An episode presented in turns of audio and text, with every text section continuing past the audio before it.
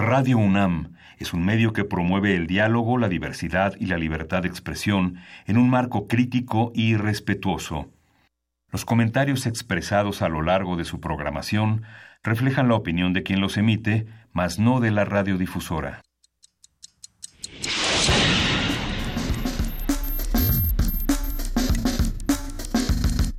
Primer movimiento. El mundo desde la universidad.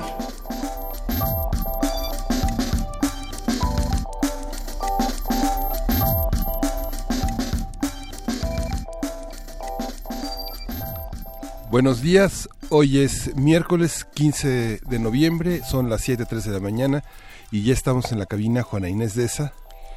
Buenos días, Miguel Ángel Quemain, Luisa Iglesias se va a tomar unos días porque va a una misión secreta, pero aquí estaremos tú y yo eh, cubriendo el frente y mandándole, por supuesto, un abrazo a Luisa, donde quiera que se encuentre.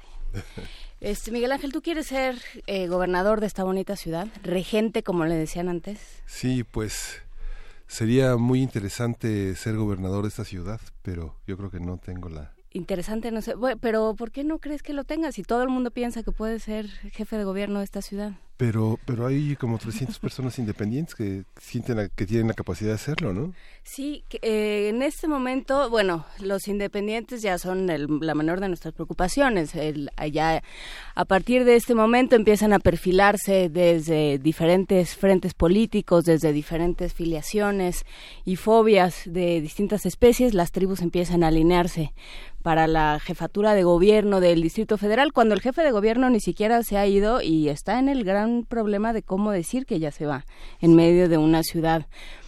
De por sí con tantísimos problemas y ahora con el problema de su reconstrucción y su vuelta a, a funcionar como como quiera que sea después de los de los terremotos. Entonces bueno pues será para qué quieren ser jefes de gobierno y en la propia campaña eh, creo que van a salir muchísimas cosas que no no se esperaban ser auditables eh, antes mm. de septiembre 19 y que yo creo que van a ponerlo en muchísimos problemas sobre todo en los gobiernos delegacionales que también estarán en campaña y que habrá que ver eh, también cómo se echa a andar la nueva constitución en el en ese sentido no cómo cómo lo vamos a cómo va a operar y qué vamos a hacer con ella. Pero bueno todo eso lo estaremos platicando en los próximos meses. Hoy nos dedicaremos a otros temas. Hoy vamos a, a comenzar nuestro día con un concurso de ediciones digitales la revista Punto de Partida.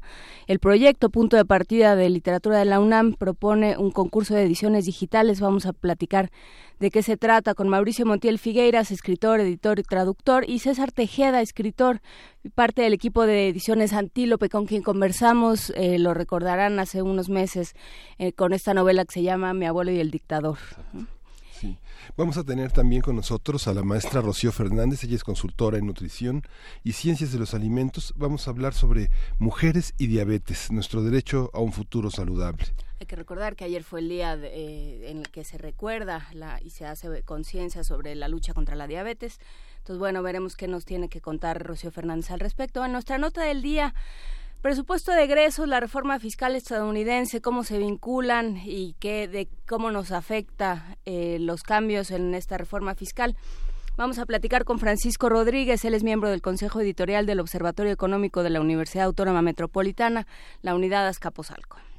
Tenemos también en esta nota, en esta nota del día, esta, esta cuestión de la reforma fiscal en Estados Unidos, que ha generado eh, por debajo del agua muchísimo, muchísimo ruido, pero también ahora tenemos un enorme tiradero en Zimbabue. Jorge Alberto Tenorio Terrones, maestro en Relaciones Internacionales y profesor del Centro de Relaciones Internacionales de la Facultad de Ciencias Políticas y Sociales de la UNAM, es un especialista también en estudios de África y vamos a hablar sobre ese territorio que tampoco circula de manera analítica en nuestros medios internacionales. Y que sin embargo amaneció hoy con la noticia de que eh, salió un, un, oficial del ejército de Zimbabue a decir que el presidente, que era presidente desde 1980, Mugabe, ya no era el presidente, lo tenían metido en su casa, pero que no era un golpe de Estado. Sí, claro. Entonces fue un momento como de Magritte, esto no es una pipa, estás viendo al militar en pantalla ah, diciéndote que el presidente ya no lo es, pero esto no es un golpe de Estado. Entonces, bueno, se supone que se respeta el régimen constitucional, se, se supone que eh, que se convocará a elecciones, pero bueno, todo esto lo vamos a platicar a ver si es tan así, Miguel Ángel. Y te toca la poesía necesaria. Me toca la poesía necesaria. ¿Vienes listo? Casi está listo. Perfecto. Hablaremos de poesía, por supuesto, cuando hablemos de punto de partida. Y en nuestra mesa del día, Cataluña. Cataluña. Vamos a conversar con Andreu Espasa. Él es investigador del Instituto de Investigaciones Históricas. Y bueno, el tema de Cataluña avanza hoy en prácticamente todos los titulares. Es más de mil empresas han dejado de contribuir al fisco y esto eh, genera una situación muy, muy dramática en esa, en esa parte de España. Por supuesto, habrá que habrá que conversarlo y también estaremos platicando de un taller de creación y producción radiofónica, una conversación con Guillermo Tapia, productor radiofónico y por supuesto colaborador de Radio UNAM. Si quiere usted entrar, participar en este taller de creación y producción radiofónica, escuche esta estación hacia las 9.50 de la mañana. Pero por lo pronto empezamos con música como todos los días. Vamos a empezar con Madre Deus, mm. Fado das Duvidas, grupo musical portugués que mucha gente conoce desde 1985, que se formó y en sus orígenes querían evitar los fados y sin embargo sus raíces los llamaron a tener una pieza de este estilo característico de Portugal. Actualmente el grupo está formado por Carlos Unidad y Antonio Barbosa.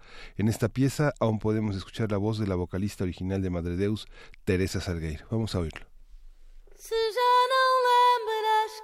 Se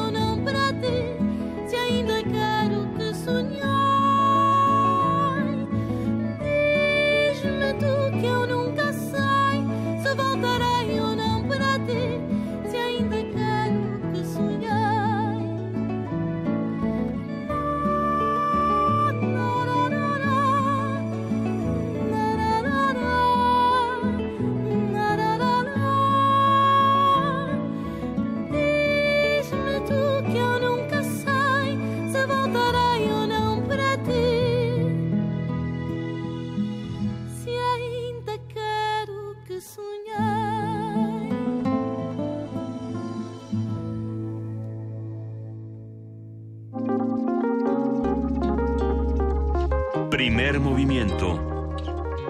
Hacemos comunidad.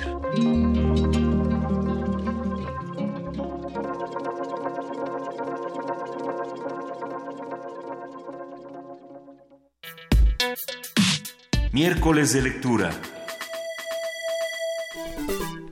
Con el objetivo de promover la escritura creativa y de fomentar la lectura entre los universitarios, la Dirección de Literatura de la UNAM convoca el primer concurso de ediciones digitales Punto de Partida 2018. En este certamen, las participantes deberán enviar un libro de tema libre escrito en español en las categorías de novela corta, cuento, ensayo literario, crónica y poesía. El ganador conseguirá la publicación de su libro en formato digital, un ebook, para su venta en la plataforma de libros UNAM, así como la difusión del texto en distintos medios y una suma de 7 mil pesos. Conversaremos sobre el proyecto de punto de partida, cómo funciona, eh, qué pasa con este concurso y qué función cumple. Nos acompañan para ello Mauricio Montiel Figueiras. Él es escritor, editor y traductor. Su libro más reciente es Los que hablan, fotorrelatos, publicado en 2016 por la editorial Almadía.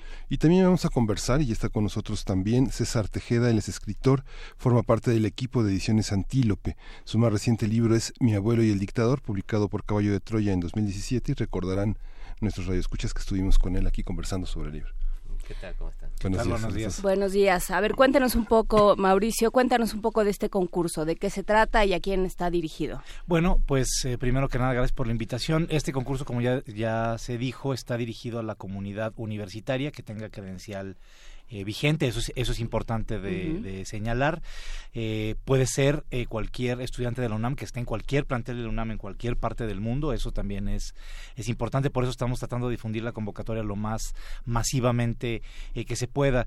Es un concurso eh, inédito, es el primer concurso eh, por lo menos propuesto por la UNAM y yo creo que a nivel nacional también es, es pionero en eso, en que el premio va a ser una edición digital, un ebook en los cinco géneros que ya mencionaste, Juan Inés, eh, cuento, novela corta, ensayo literario, no artículo académico, hay que subrayar esto, es ensayo literario, crónica y poesía. Entonces, ahí hay estas cinco categorías para que los eh, estudiantes con credencial vigente de la UNAM puedan enviar eh, libros en estas en estas categorías y eh, el premio pues como ya también se mencionó es la publicación en formato digital en ebook y una bolsa de siete mil pesos para cada una de estas categorías Eh,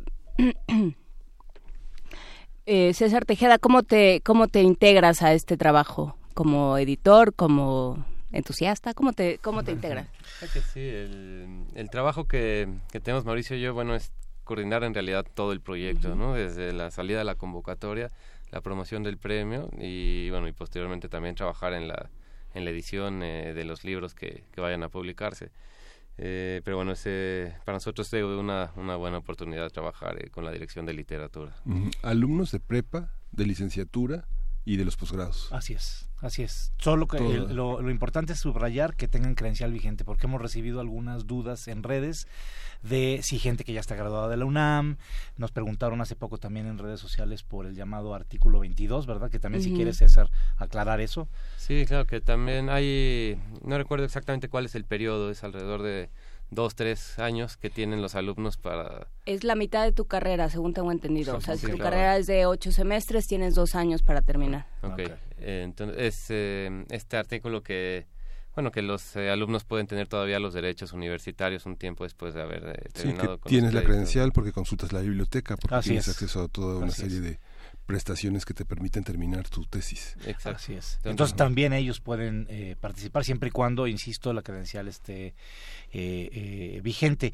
Y además hay que subrayar otro de los propósitos o el principal propósito de este concurso que es brindar la oportunidad en un, eh, a- en un momento en el que, como sabemos, las editoriales apuestan mucho por lo comercial, ya ni siquiera diría yo la literatura, sino por los libros comerciales, que es distinto literatura que libros, en la que la UNAM está apostando por la calidad literaria, ¿no? A través de este tipo de iniciativas. También hay que señalar, ha habido eh, un poco de confusión en que si este concurso está directamente ligado al concurso clásico de punto de partida de la revista. Son dos cosas distintas.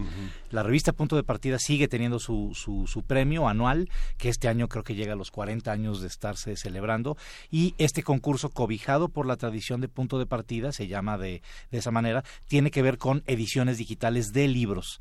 Eso hay que hacer mucho hincapié, porque de repente la gente se puede confundir en que si es el mismo concurso y no. La revista Punto de Partida tiene su concurso y lo seguirá teniendo, y esta es la primera vez que sale el concurso Ediciones Digitales Punto de Partida, y esperemos que no sea, solo sea la primera, sino que sea el disparo de salida para, para ya una tradición de ediciones digitales eh, por parte de la UNAM. Aquí el camino sería inverso, pensar en la, porque tener una edición digital no significa que estés pensando como escritor en la pantalla, sino que estás pensando en un texto que fluye eh, en cualquier formato. Así es. Y el camino tendría que ser inverso ahora, este, de la de lo digital a lo impreso. Bueno, también en la convocatoria que por cierto se puede consultar con calma en, en www.literatura.unam.mx se dice justamente que la UNAM va a tener solo los derechos sobre la publicación digital, sobre el ebook durante un año. Es decir, que esto también es una gran ventaja porque posibilita al ganador, a la ganadora, que haya una editorial que se preocupe, que se interese por el texto en ebook y que le diga que lo puede pasar al papel. Entonces, la UNAM solo lo que, lo que los derechos va a tenerlos solo sobre la edición como de Rosa Beltrán, que fueron los orquestadores de este concurso, para eh, pues promover la literatura entre eh, la comunidad universitaria y entusiasmarlos para que escriban. Sí, creo que de los grandes, eh, de, de los grandes beneficios de los premios eh, y de los concursos es, por un lado, que termines un manuscrito como escritor, ¿no? Porque, porque bueno, mal que bien tienes un, una, tienes una fecha fatal, tienes Así un es. plazo y tienes que terminar. Y por otro lado, pues también eh, que ciertos editores pueden, si tienen ganas, ¿no? Eh, cuando los editores hacen su trabajo lo hacen muy bien, cuando deciden no hacerlo No, no lo hacen. salen las cosas que de pronto vemos, eh, pero pero se puede echar un ojo y ver quién está haciendo qué, ¿no? Y sobre Sí. todo también hasta desde un punto de vista cuantitativo, ¿no? ¿Quién está haciendo qué? ¿Qué es lo que más interesa? Este, a la hora de, de producir textos va a ser interesante ver qué sale ahí. Sí, también eh, digo eh, que se aprovecha y se, se utiliza de la mejor manera posible la tradición de punto de partida porque sabemos, si ya son 40 años del premio punto de partida del concurso de la revista, la cantidad de escritores que han salido de ahí. ¿No? Es una cantidad bastante importante de escritores que ahorita ya tienen un gran reconocimiento y que fueron ganadores en las distintas eh, disciplinas que da la revista Punto de Partida. Sí, pues antes era lo que había, ¿no? No había ni Exacto. foncas, ni No. conacultas, No. ni nada, ¿no? No, no. Punto de partida fue un, una- Un, pione- un pionero. concurso pionero en, en esto, ¿no? Ahora, Mauricio, eh, en la, en la UNAM sabemos que eh, la universidad justamente consiste a veces en inscribirse en una carrera y descubrir una vocación. Tenemos grandes escritores que han sido ingenieros, químicos, médicos, abogados. Sí. menos este, de, de letras, o sea, forman parte de un universo. ¿Cómo se cruzan en este en tu experiencia como tallerista, conferencista, este, también funcionario, este espectro de la universidad, los que, los que estudian, ¿cómo se cruzan en este universo en el que participan escritores en promociones en todo el país? Porque, bueno, conoces muchísimo del país. Sí, bueno, pues mira, a título personal, yo estudié y no terminé la carrera de diseño industrial, que nada tiene que ver con, con, literatura, ¿no? Este, la, la vocación literaria es eh, eh, un, un, un bicho muy raro, creo yo. Se puede dar desde temprana edad, habemos a quienes yo estoy, yo escribo desde los nueve años de edad, digo no de manera profesional, pero pues estoy interesado en la escritura y en la lectura desde los nueve años y me he topado a lo largo de, ya de mi carrera profesional con, como ya dijeron, un, pues, varios colegas que vienen de distintas este, extracciones universitarias, ¿no? De distintas carreras y cada cada vez que se le pregunta, que, le- que platicamos de esto, oye, ¿por qué tú de ser ingeniero civil, de ser ingeniero electrónico, de ser administrador de empresas, por ejemplo, de relaciones internacionales, te interesaste por la literatura? Y creo que es algo que se da de que, y que es este inacible y que no se puede tipificar, digamos, eh, claramente, y es algo que tiene que ver para mí con la vocación por la lectura, con el interés por la lectura. Ahí es donde nace realmente el escritor, ¿no? Alguien que empieza a tener un interés por la lectura desde pequeño, desde adolescente, o que sus padres inculcaron en él o en ella el gusto por los libros, que estuvo rodeado de libros. Ahí es donde empieza el germen de la, de la, de la escritura. Y eso me ha pasado tanto como ahora que estuve en el Instituto Nacional de Bellas Artes, como en mi experiencia como tallerista. Ahí es en los talleres que he dado en distintas partes de la República y también fuera de, de México, me doy cuenta que no necesariamente los que están ahí, los que están interesados en escribir, tienen que estar siguiendo una carrera de literatura. En Estados Unidos sabemos que sí es más, que sí está más direccionado con el creative, ya tienen una vocación o por lo menos una meta eh, literaria en mente. Pero sin embargo, aquí en México, como sabemos además, es muy raro el, el, el escritor que pueda vivir de sus libros, el escritor que pueda vivir 100% de la literatura y nos tenemos que dedicar a un pues a una variedad de cosas que no siempre tienen que ver con la literatura. Entonces también es el camino inverso, ¿no? Los que ya nos dedicamos de lleno a la literatura no podemos vivir de la literatura y los que tienen el interés en la literatura muchas veces no están en las carreras de letras. César, ¿qué esperan de, de este concurso? Porque creo que creo que va a ser en términos de lo que nos va a decir, de la respuesta, creo que va a ser muy interesante. ¿Qué están esperando? Lo, lo primero es eh, entusiasmar a la gente en que envíen sus trabajos eh, a través de el espectro electrónico porque lo que nosotros buscamos en realidad es decir bueno lo material tiene bueno toda una tradición es importante pero eh, lo digital abre nuevos espacios para la publicación no es Ujú. el si nosotros comenzamos a confiar plenamente en los libros digitales avalados por una institución como la universidad eh, más gente puede publicar no Le- son eh, te- el espacio, eh, la red es mucho más eh, grande, ¿no? No, te- no tan finita como el, el espacio material, ¿no? Así que eso es lo que nosotros esperamos es primero entusiasmar a la gente en que conozca nuevos mecanismos para, para la lectura. Es curioso en la experiencia personal, porque me, me ha tocado ser profesor y es curioso esta, esta, esta precisión que haces, que no es un trabajo académico. Así es. Justamente este, ser escritor no significa saber redactar. A veces los estudiantes muy, Ayuda, muy- ¿eh? muy- ayuda, sí, pero- ayuda. ayuda, pero Sí, ayuda. muchas veces uno eh, a la- en la área, porque escriben de una manera distinta, ¿no? anómala. Sí.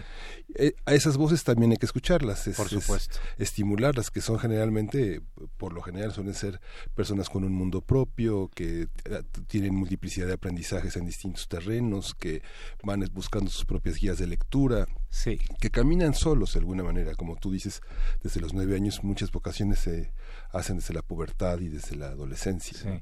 Esa, esta experiencia, eh, ¿cómo, cómo, ¿cómo piensan, cómo piensan eh, aliarse con la, con la parte académica? ¿Los profesores serán parte fundamental de esa convocatoria? Este, Pues sobre todo, claro, por supuesto que estamos confiando mucho en que los profesores nos apoyen con sus alumnos, con los talleristas, de que estén este, dando talleres, sea dentro o fuera del UNAM, que nos apoyen justamente a difundir esta convocatoria entre alumnos, entre estudiantes, entre jóvenes, que ya vean que tienen una, una, una dirección. Lo que, una dirección hacia la literatura, quiero decir. Lo que tú comentas es, es importante y uno se da cuenta eh, con relativa facilidad cuando es jurado de concursos, ¿no? Cuando ya hay alguien que ya está más formado como escritor y cuando ya hay alguien que apenas está en ciernes. Y es, eh, eh, en mi caso personal, lo más interesante es descubrir si, si no sea, si, si no es un estilo perfectamente definido, perfectamente pulcro, digamos, pero hay una voz ya muy original, una voz que no cuente lo que estamos acostumbrados a encontrar en los concursos, porque sabemos que hay de repente autores que escriben para concursos y que están pensando todo el tiempo en, en, sal- en salir en salir con ciertas convocatorias y escriben Y de libros. pronto hay un manuscrito que te encuentras en tres concursos. y, ¿cómo? Exacto. Ya me lo sabía. Exactamente. Y a mí lo que me ha ocurrido, las mejores sorpresas que me he llevado como jurado es justamente cuando el ganador o la ganadora no son escritores conocidos, sino son nuevos talentos y que los jurados nos pusimos de acuerdo en apostar por esa originalidad. Prima, Incluso, insisto, de la, de la exacta pulcritud este, escritural, ¿no? Que puede tener algunos, algunas fallas de sintaxis, que eso se puede corregir y obviamente ese, ese será el trabajo eh, de César y mío de buscar esos nuevos talentos, esos talentos jóvenes y eh, pues editarlos también. Ese trabajo, ese trabajo en- en- en- a mí en lo particular me interesa mucho. He sido editor durante muchos años y este concurso me va a posibilitar regresar a editar, que es otra de mis pasiones junto con la literatura. ¿Cómo es el trabajo de edición y sobre todo de estos autores. Eso es una parte muy importante eh, de, de, este concurso, que son autores inéditos o, buscan, buscan que lo sean, César. Sí, mira, no, digamos que no hay una, un requisito eh, en ese aspecto para, para la convocatoria, sin embargo, bueno, pues a nosotros estamos muy entusiasmados de lo que pueda llegar, ¿no? Decimos, eh, estamos haciendo, desde luego, cualquier eh, estudiante de la universidad sería una buena noticia, pero, digo, por ejemplo, hemos hecho un, un, trabajo de difusión grande en los SHs o en las prepas, pues, con el entusiasmo de que este premio nos ayuda a descubrir ahí a un talento, de una persona que sea muy joven y que, y, que tenga un, un, libro ya terminado. Y, y, desde luego que nosotros como editores pues tendremos el gusto de, de trabajar eh, a fondo con los, con, con, los libros ganadores, ¿no? Que esa es como nuestra, nuestra consigna en realidad, es, bueno, en esta parte es la organización del concurso, pero pero digo, el segundo paso que es verdaderamente importante es que comience una tradición de libros digitales en la universidad de libros escritos por estudiantes universitarios. Sí, sería interesante, digo, no, no sé si eso cae dentro de su área de competencia, pero en, eh, después seguirlo con un taller, ¿no? No nada más decirle, pues no ganaste, ¿no? Sino abrir estos espacios donde se pueda trabajar inclusive hasta el ensayo y los artículos también, o sea, hay diferentes maneras en las que cada quien eh, trabaja la escritura y de diferentes eh, talantes y diferentes géneros. Entonces, sí, abrir esas posibilidades, pues porque también la escritura implica una, un razonamiento, una capacidad de argumentar, una capacidad de poner en orden las, las ideas, ¿no? Y que de pronto en la, en la vida universitaria, en el trajín de pasar las materias, se nos olvida hasta en las carreras de, de literatura, ¿no? Sí. Una, una precisión que es importante y que la mencionabas ya tú, Miguel Ángel, en cuanto a al hablar del ensayo literario, en el caso específico de este concurso que dice aquí en la convocatoria no artículo académico, sí es, es creo yo, eh, importante señalar esto, ¿no? Porque uno se topa también en los concursos de, de ensayo con tesis, ¿no? O tesinas, medio disfrazadas de ensayo, pero pues con una, con un aparato, digamos, académico que es muy muy obvio. Yo en, en, lo particular, algo en lo que creo distinguir, cuando me dicen, a ver, ¿cuál es la diferencia entre un ensayo literario y un ensayo académico? Lo primero que se me ocurre y que a lo mejor es muy superficial o muy banal es el aparato crítico, el aparato de notas a pie de página, ¿no? Este, si alguien, el, el, ensayista, creo yo, el ensayista literario, tiene que saber utilizar, claro que hay ensayos literarios con notas a pie de página, por supuesto, yo en, en lo particular las detesto, ¿no? Porque no me gusta estar, no me gusta que me traigan de arriba para abajo de la página, ¿no? Este, y distrayendo. O al final. O al final, sí. Pero bueno, digamos, el aparato crítico justamente al final, que le he recomendado a algunos amigos ensayistas, eh, me parece, me parece mucho, mucho más cómodo para el lector que tenerlos en la misma página, ¿no? Que ya vemos que hay veces que la página son dos líneas o tres líneas de texto y el resto de la página son notas a pie en tipografía menor. Entonces, sí es muy importante señalar que lo que estamos buscando no es un artículo académico, no es un ensayo académico, sino un ensayo literario. Hay una categoría que a mí me y que podría entrar en esta en este rubro que a mí me interesa particularmente y del que di un taller eh, aquí en la Ciudad de México durante cerca de tres años, que es el ensayo narrativo, lo que yo llamo el ensayo narrativo, es decir, la manera en que se aunan la capacidad de narrar con estas reflexiones, este pensamiento del que hablabas eh, tú, Juana Inés, ¿no? Entonces también eh, es, es, un, es un anfibio este, bastante raro el ensayo narrativo, porque tiene que cumplir con las, con, con las reglas, por así decirlo, de ambas disciplinas, de la narrativa y del ensayo. O sea, tienes que estar ensayando sobre un tema, pero puedes a la vez estar narrándolo. ¿sí? Hacerlo yo me, voy al ensayo, al ensayo eh, narrativo, se vuelve un ensayo más amable para el lector. Y por ejemplo, un ejemplo que tengo muy claro porque lo acabo de, leer es eh, uno de los libros póstumos de Sergio González Rodríguez, que era un, un experto justamente en el ensayo narrativo. Él, él decía que él definía el ensayo literario o el ensayo narrativo como un thriller del pensamiento es decir, mantener en vilo al lector a través de ideas. Y en su libro, uno de sus libros póstumos, Teoría Novelada de mí mismo, es un ejemplo perfecto de lo que estoy diciendo de ensayo narrativo. Fíjate, Mauricio, que eh, eh, bueno, eres la experta en literatura infantil, pero uno tiene oportunidad, he tenido oportunidad, eh, sin proponerme un poco en la casualidad, de ver extraordinarios libros y books que pueden tener 20 páginas, pero el contexto del libro es de más de mil porque tiene, o se tiene que pensar en esas posibilidades electrónicas porque Tú cuando hablas de las citas de pie de página, uno puede buscar pensar en hipervínculos que llevan a mundos verdaderamente extraordinarios, musicales, plásticos. Es posible pensar eso, también sería una de las apuestas del mundo digital, que uno puede escribir un libro en realidad original de 20 páginas y tener algo de más de mil páginas. De hecho, por supuesto, eso sería súper interesante, esto que dice, sobre todo aprovechando todas las plataformas y todas las posibilidades digitales que existen hoy día. Estaría muy interesante encontrar, no sé, por ejemplo, la novela corta que te dispare de repente se vuelva, se vuelva algo eh, oceánico, ¿no? De, un texto de 80 páginas, de 70 páginas, se vuelva algo que te esté eh, dirigiendo hacia otros, eh, hacia otras zonas, ¿no? eso se vale. Sí, sí, sí, por supuesto que eso se vale. Tú, César, ¿qué, qué opinas? sí estamos puestos para eso, ¿no? Sí, ahorita sobre todo el, el aspecto que tenemos y, que se debe a una, a una cuestión coyuntural es que vamos a recibir los manuscritos físicamente, ¿no? Eso es, ¿Ah, es, importante ah, señalarlo. es, verdad, es verdad. tienen que, digo, y que puedo aprovechar para comentar que si la convocatoria cierra el en marzo de digo en febrero en febrero del el 28 de febrero de 2018 de febrero, pero bueno, entonces eso tenemos eh, que por algunas cuestiones eh, administrativas eh, recibimos los, los trabajos físicamente, pero bueno, ya después platicando, como, como, queremos dar, abocarnos a este trabajo de editores, pues bueno, hablar con, si, si alguien tiene una propuesta que, que, que impacte lo digital de otras maneras pues y, resulta ganador pues tenemos la posibilidad de platicar con ellos para ver esas posibilidades. Sí, se me ocurre ahora y es cierto eh, eso eso eh, es, un detalle que qué bueno que lo aclaraste que tienen que entregarse físicamente en manuscrito digamos normal en papel. Eh, pero estoy pensando por ejemplo en la volviendo a teoría novelada de mí mismo de, Sergio González Rodríguez que incluye fotografías, que ya se está volviendo muy común de repente en ciertos autores estar incluyendo imágenes que forman parte, que integran también un discurso paralelo al textual. Entonces, si hay algún trabajo, por ejemplo, que incluye estas imágenes que quieran en el ensayo literario, por ejemplo, pues a lo mejor a la hora de hacer la edición ya digital, eso puede disparar a lo que tú, Miguel Ángel, estabas comentando, ¿no?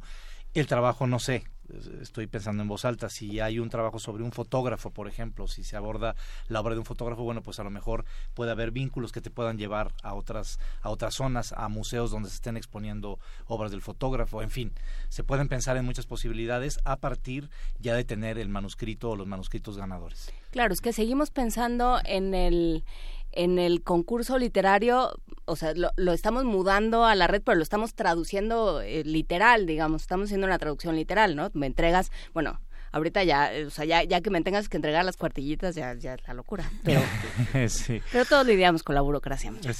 Entonces, este, pero, pero sí se pueden hacer, o sea, pensando en, en que sea un concurso de que se, que se asiente como el de punto de partida de la revista, sí se puede hacer una cosa enorme, ¿no? Se puede pensar en obras colectivas, se puede pensar en proyectos en los que participen diferentes disciplinas, César. Sí, eso, ese es muy buen, un muy buen punto, porque ahora bueno, hemos recibido un gran apoyo de los talleristas de la universidad, pues que no son propiamente maestros, que sí son maestros, pero que no trabajan, pues digamos, eh, dando las clases eh, formalmente, sino que trabajan en talleres extracurriculares.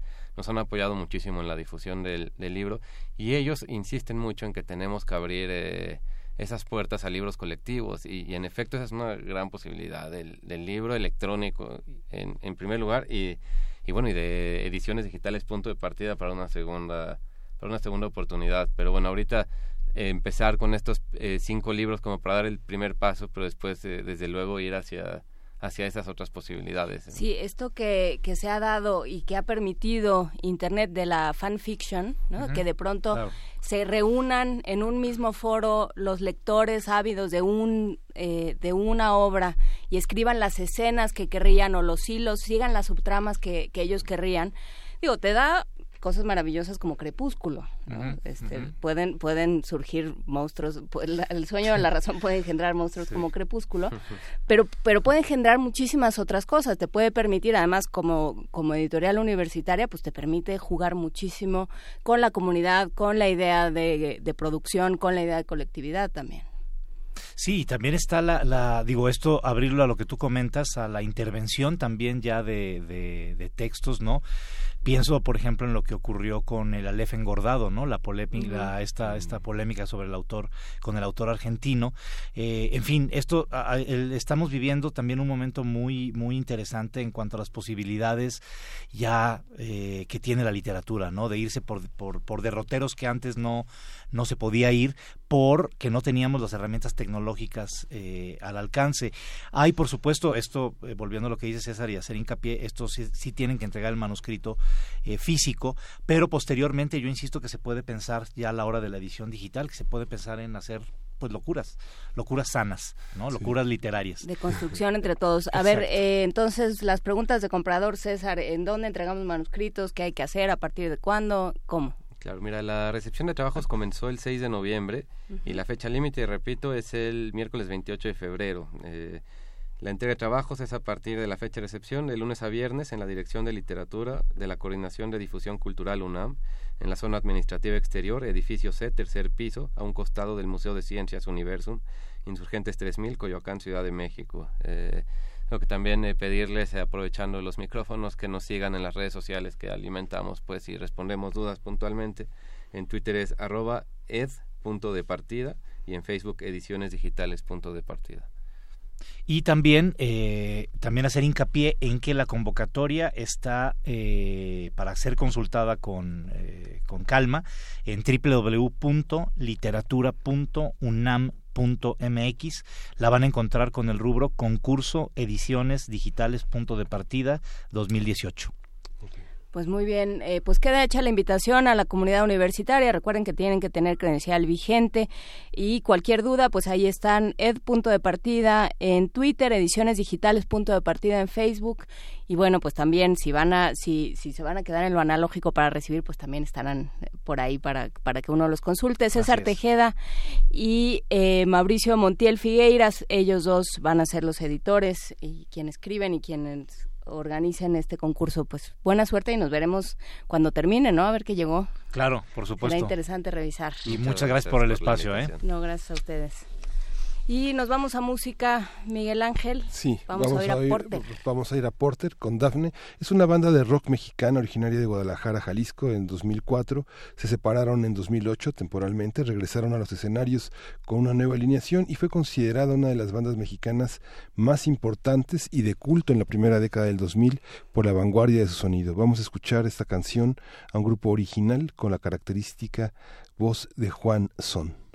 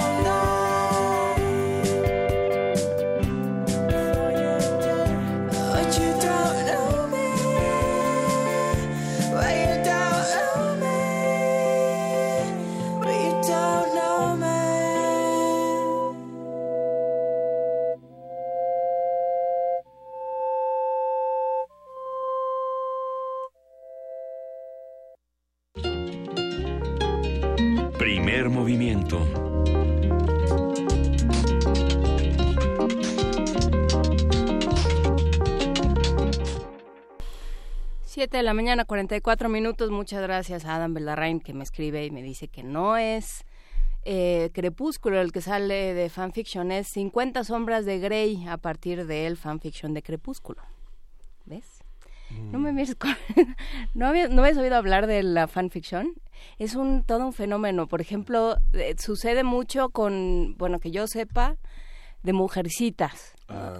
O sea, las escenas que los, eh, lectores querrían ver y no Sí. están. Pero también la ciencia ficción tiene mucha fanfiction. Eh, Si estuviera aquí Luisa te podría decir de, de- del género que ella, que ella sigue más. Pero sí, desde luego es, es curioso cómo de pronto los lectores eh, se vuelven también entidades de poder y se convierten en los autores de lo que querrían leer. Eso es, es muy interesante como fenómeno Sí. literario. Hoy vamos a tener con nosotros, y ya está en la línea, todavía no está en la línea. Ah, vamos a regalar un libro. Sí, tenemos un libro que se llama Entre vainillales y fusiles.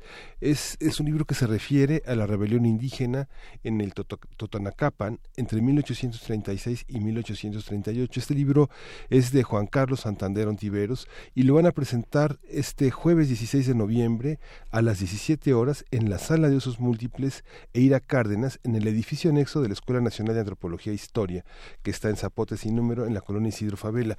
Este libro lo, lo presentan Etelia Ruiz eh, Medrano, José R. Pantoja Reyes y el maestro Leandro Montaño Lucero junto con el autor. Es, eh, lo regalamos por teléfono y vamos a, este, tenemos un ejemplar, así que quien llame primero, dos Tenemos ejemplares, dos ejemplares. así que quien llame primero ya es suyo. Muchas gracias a Juan Carlos Santander, eh, autor de este libro Entre Vainillales y Fusiles, que nos dejó dos ejemplares y bueno, mañana la presentación en la ENA. Por lo pronto ya está en la línea Rocío. Vamos a ir a la nuestra sección Rocío de Fernández. nutrición. Vámonos. Nutrición y activación.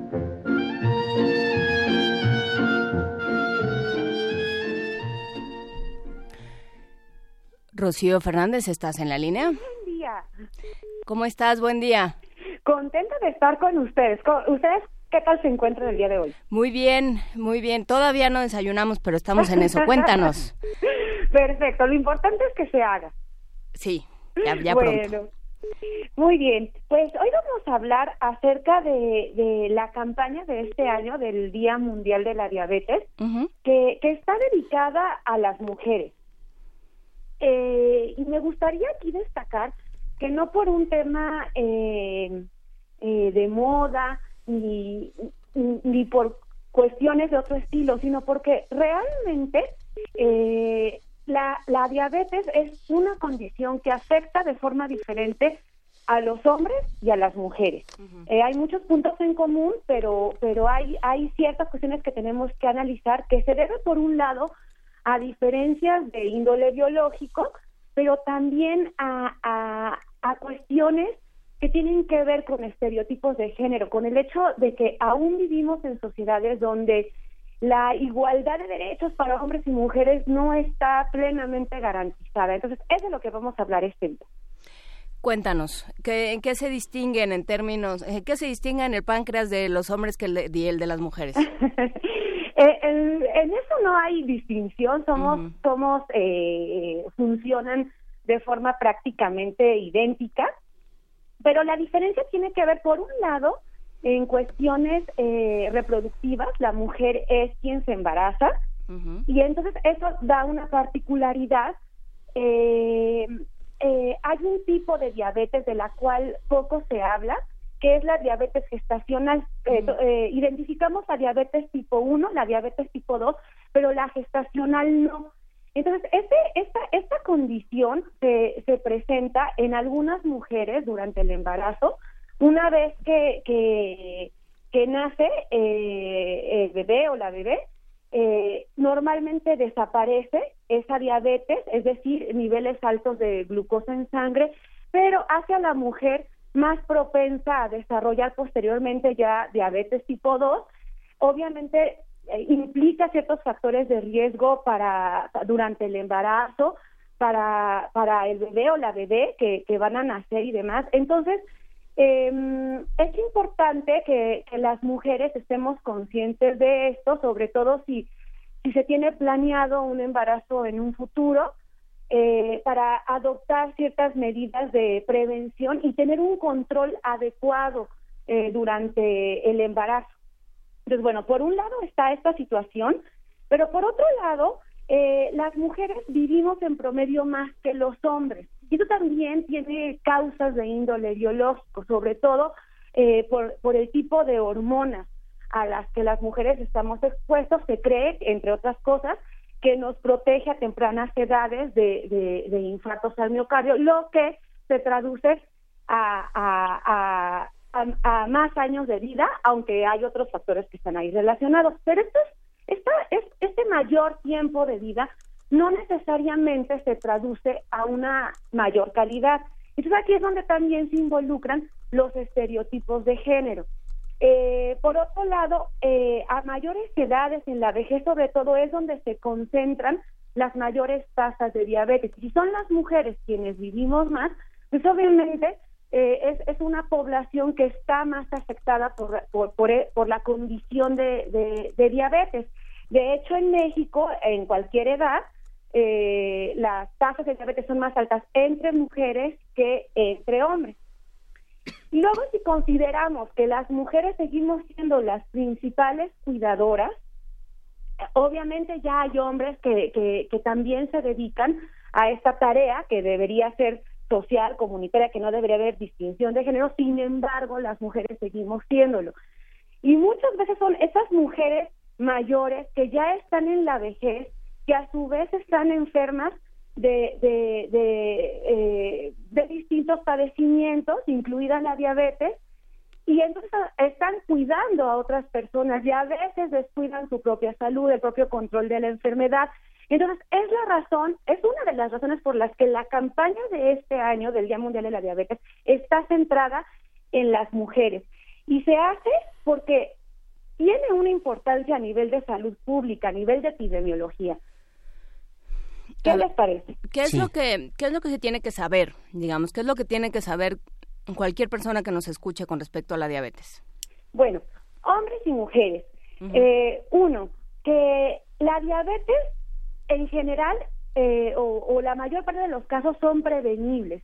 Es decir, las altas tasas que tenemos en la actualidad y que además la tendencia es ir a la alza, y eso preocupa mucho, por eso hay un Día Mundial de la Diabetes, eh, eh, podrían, podría detenerse esta tendencia y podría evitarse. Eh, por otro lado, una vez que ya está diagnosticada la, la, la, diabetes, no necesariamente implica que se van a presentar las complicaciones, por ejemplo, amputaciones, infartos al miocardio, eh, ceguera, eh, falla renal, etcétera. Esto se va a evitar siempre y cuando haya un buen control de la, de la condición. Entonces, ¿cómo se puede prevenir y cómo se puede tener un adecuado control? Pues más o menos se siguen las mismas pautas. Por un lado es una nutrición adecuada.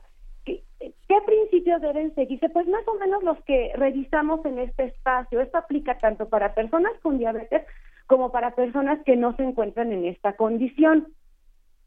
Eh, lo que sí es importante es que cuando alguien ya está diagnosticado o diagnosticada con diabetes, eh, debe, acudir con un especialista en nutrición. Y esto es algo que normalmente no se hace. Sin embargo, la evidencia científica nos indica que es fundamental para un adecuado control. Entonces, hay que buscar en los centros de salud el servicio de nutrición y si no se está afiliado o afiliada a, a un sistema de seguridad social, recuerden que también hay eh, otros centros que la Secretaría de Salud ofrece. Por ejemplo, el Instituto Nacional de Ciencias Médicas y Nutrición Salvador Subirán tiene un centro de diabetes con un equipo multidisciplinario que puede ser eh, de gran apoyo para quienes ya fueron tuvieron el diagnóstico de la enfermedad. Entonces, uno, la nutrición. Dos, la actividad física. Esto también es fundamental tanto para la prevención como para el control. Y número tres, para quienes ya tienen un diagnóstico, tener un, un, una, eh, eh, un adecuado, eh, una adecuada prescripción de medicamentos. Tomar los medicamentos a su hora, los adecuados, hacerse las revisiones constantemente para saber si está funcionando o no el fármaco, etcétera. Entonces son las, digamos, las, las tres vías que tenemos para, para, un, para prevención y control de la diabetes. La parte de, la, diferencia de los sexos, ¿qué mitos tiene alrededor? Por ejemplo, un mito que es muy común es que las mujeres son más antojadizas que los hombres, ¿no? claro, es un la, mito. La, parte de la diabetes gestacional también se, se, dispara y se descontrola con esta cuestión que tiene que ver con los antojos, ¿no? También la, el consumo de dulce, el enorme cansancio y fatiga que se tiene durante el embarazo y que se compensa a veces con una cuestión energética, ¿no? Claro, mm, este, este, comentario que haces, Miguel Ángel, es muy, muy importante hablando específicamente del embarazo, pero incluso también de la lactancia, ¿no? En caso de que la, mujer eh, decida eh, llevar a cabo esta actividad, que es, fundamental, ¿eh? También para la prevención de la diabetes en el futuro del bebé o la bebé. Eh, sí, las necesidades energéticas y nutrimentales se ven modificadas en la mujer, tanto en embarazo como en la lactancia. Eh, pero esto no implica que las mujeres van a comer eh, de más de acuerdo con antojos, con antojos que a veces no están basados en las necesidades reales. Aquí volvemos a lo mismo. Es fundamental que una mujer que esté embarazada, que esté en periodo de lactancia, acuda con, un, con, con alguien que se especialice en nutrición para que se le den las indicaciones adecuadas. Eh, a veces creemos que la responsabilidad es totalmente de, los individuos, ¿no? A la hora de no alimentarnos correctamente. Y hay una parte que sí es individual, pero hay otra cuestión que tiene que ver con que no siempre o muchas veces no sabemos cuál es la alimentación idónea, cómo hacer las cosas bien. Y para eso está el sistema de salud y los, y, y, y los especialistas que pueden atender esta situación y, dar una orientación adecuada. Muy bien, pues eh, también eh, creo que valdría la pena hablar un poco del índice glicémico, aprovechando que tenemos un par de minutos, Rocío. Muy bien. Bueno, el índice glicémico es una eh, medida que se usa para clasificar a los alimentos en aquellos que elevan rápidamente los niveles de glucosa en sangre y los que no lo hacen tan rápidamente. Entonces, eh, tanto para la población que vive con diabetes como la que quiere prevenir este tipo de, condiciones, eh, se, sugiere privilegiar en la dieta alimentos con bajo índice glicémico, es decir, que no eleven rápidamente los niveles de glucosa en sangre. ¿Qué tipos de alimentos son estos? Bueno, los que tienen mucha fibra, que son altos en fibra, como los cereales integrales, las legumbres, Aquí estamos pensando en avena, en amaranto, en frijoles, habas, eh, garbanzos, etcétera. Eh, frutas, eh, hay, hay, hay variedad en cuanto a índice glicémico. Si les parece bien, yo puedo subir una lista con, con las diferencias de este tipo de alimentos. Pero bueno, el plátano, por ejemplo, es una fruta con un alto índice glicémico. Eso no quiere decir que una persona con diabetes no puede consumir plátano, sino que se va a moderar. A lo mejor en una comida no se va a comer dos plátanos, sino medio plátano. Pero eh, hay otras frutas como la papaya que su índice glicémico no es tan alto, se puede comer un poco más, y otras que todavía tienen menor índice glicémico, como una manzana, por ejemplo. En cuanto a las verduras, eh, como la eh, hay algunas eh, como la lechuga, los rábanos, todas estas que son muy muy ricas en agua eh, y que son de bajo tan bajo índice glicémico que prácticamente son de consumo libre. Estamos hablando también de todos los tipos de quelites, por ejemplo. Entonces, eh, los nopales son alimentos que deben incluirse porque nos ayudan a tener un mejor control de la glucosa en sangre. Y esto aplica tanto para personas que viven con diabetes como para quienes no. Por supuesto, pues eh, esperamos esa lista. ¿Dónde te seguimos, Rocío Fernández? Bueno, eh, ya, ya eh, en mi Twitter, que es eh, no me, ¿cómo? Creen que no me lo sé. Pero bueno, yo se los mando por Rocío Ferso. Twitter. Es- ese, ese mismo. Arroba Rocío Ferso. Muy bien. ¿Eh? Mira, Miguel Ángel, te lo sabes mejor que yo. Paco Flores es aquí el, el que nos dice qué hacer y dónde ir y todo. Exactamente. Entonces yo ahí voy a subir una lista de los alimentos según su índice glicémico y algunas recomendaciones para quienes eh, se encuentran en esta condición, eh, a qué asociaciones se pueden acercar, dónde pueden buscar más información, etcétera. Perfecto, pues eh, queda hecha la invitación. Eh, arroba Rocío Fersua y ahí te encontramos y seguimos platicando contigo, Rocío. Muchísimas gracias, doc- eh, maestra Rocío Fernández, especialista en nutrición. Un abrazo. Gracias a ustedes, un abrazo. Hasta luego. Hasta luego. Primer movimiento.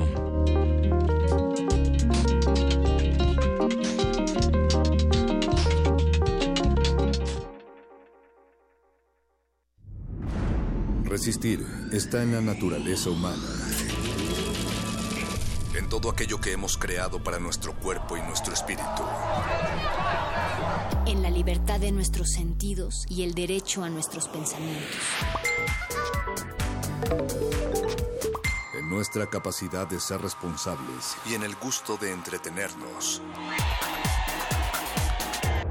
Tenemos un legado que mantener y nuestra tripulación cumple su misión con honor. Resistencia modulada. De lunes a viernes, de las 20 a las 23 horas, por el 96.1 de FM. Radio UNAM. Experiencia sonora.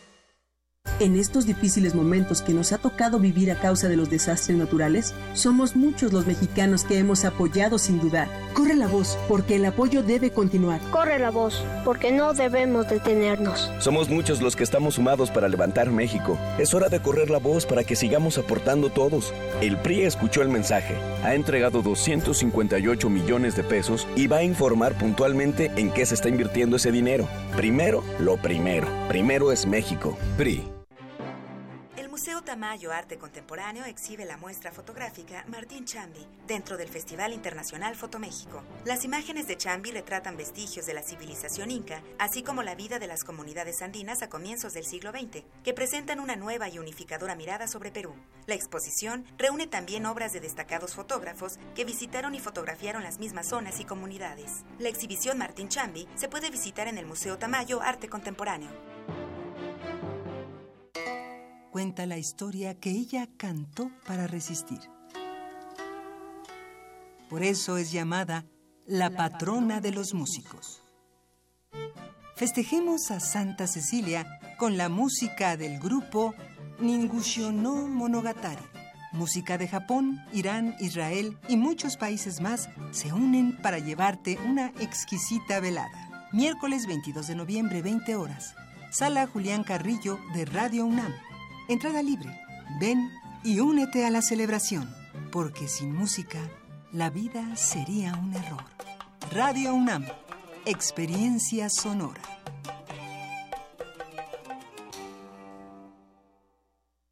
Escucha a Genei Beltrán en descargacultura.unam. Ese mundo de extraños surge de una pesadilla. Vivir en la Ciudad de México para alguien que viene de fuera significa una experiencia bastante fuerte. Para mí es muy importante por lo que significa de una exploración de la vena fantástica en relación con una temática amorosa. La cultura para llevar la encuentras en www.descargacultura.unam.mx. Primer movimiento. Podcast y transmisión en directo en www.radio.unam.mx.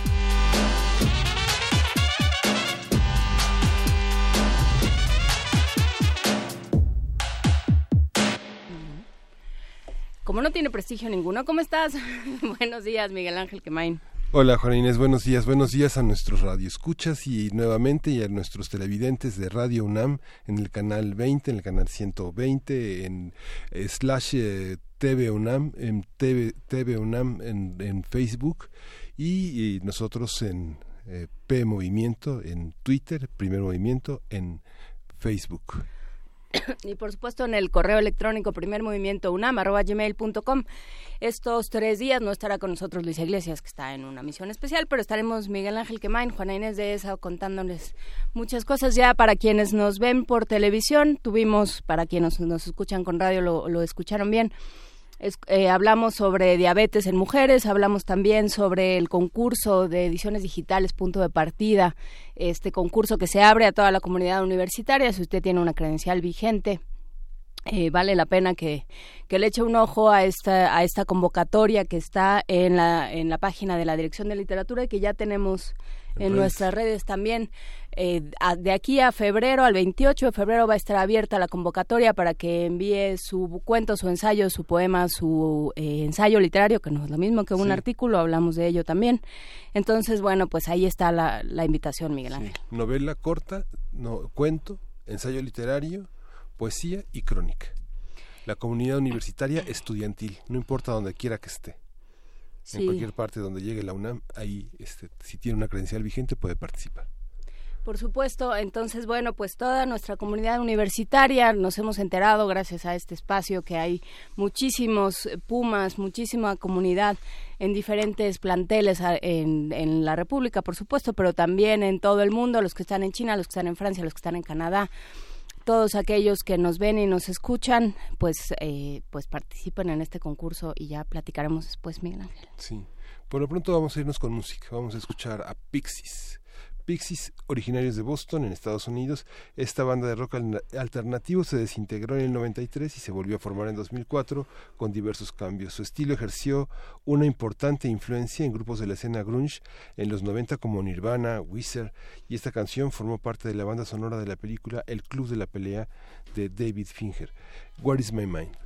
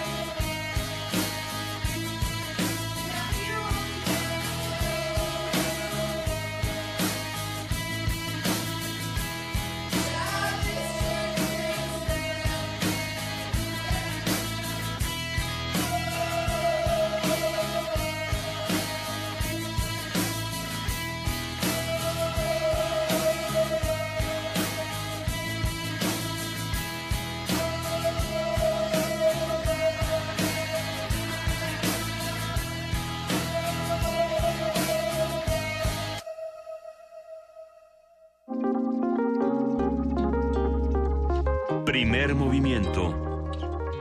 Hacemos comunidad.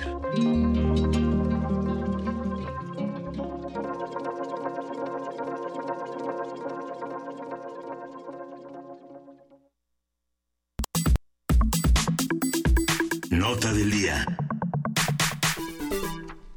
El pasado 10 de noviembre la Cámara de Diputados aprobó el presupuesto de egresos de la Federación 2018 que contempla 5 billones 279 mil 667 millones de pesos. Las secretarías que recibirán más recursos con respecto al año anterior son Gobernación, Relaciones Exteriores, Defensa Nacional, Marina, Trabajo y Previsión Social.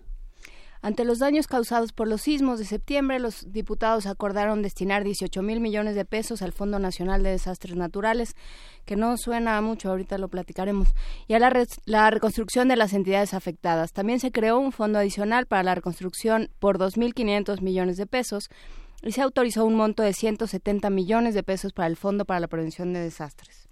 Mientras tanto, en Estados Unidos, un grupo de 400 millonarios firmaron una carta para pedir al presidente Donald Trump que no le reduzca los impuestos que deben pagar.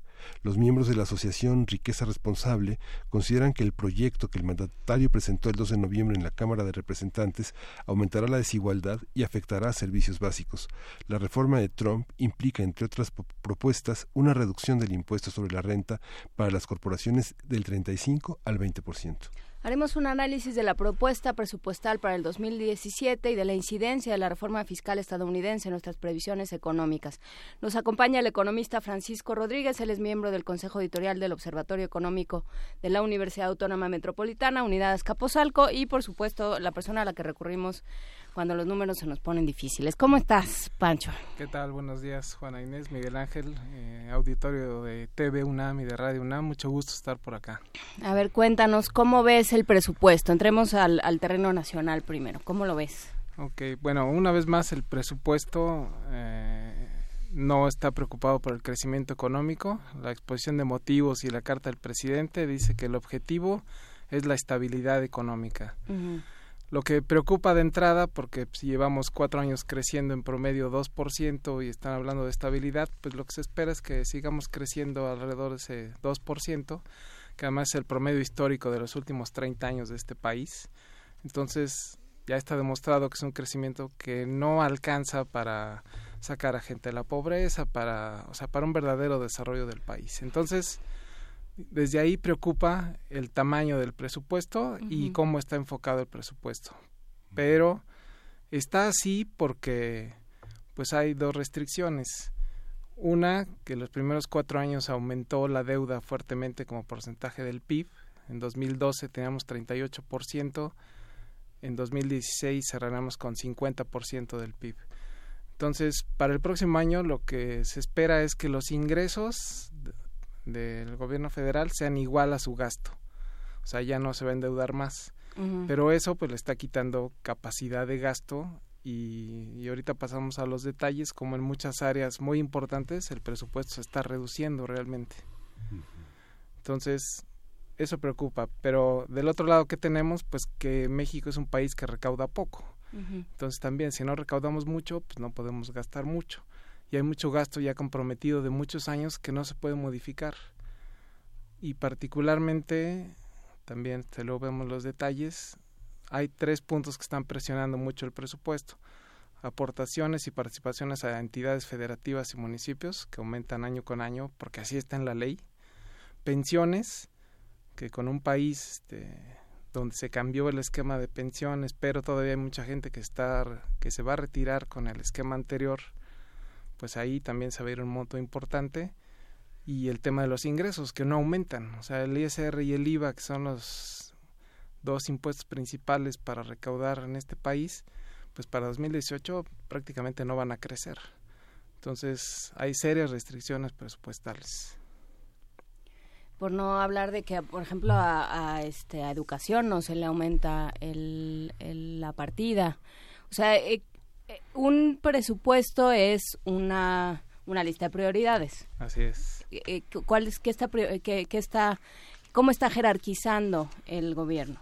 Bueno, bueno o, la Cámara. Sí, los renglones que más aumentan para el 2018 como es año de elecciones, por ejemplo, el presupuesto del INE está aumentando 53%. El Tribunal Federal de Justicia Administrativa 13%, Comisión Nacional de Derechos Humanos 12%, y luego los temas de seguridad, ahí es donde se ve que es donde, bueno, más, o de inseguridad. La defensa 11.4% más, la marina 13.4% más.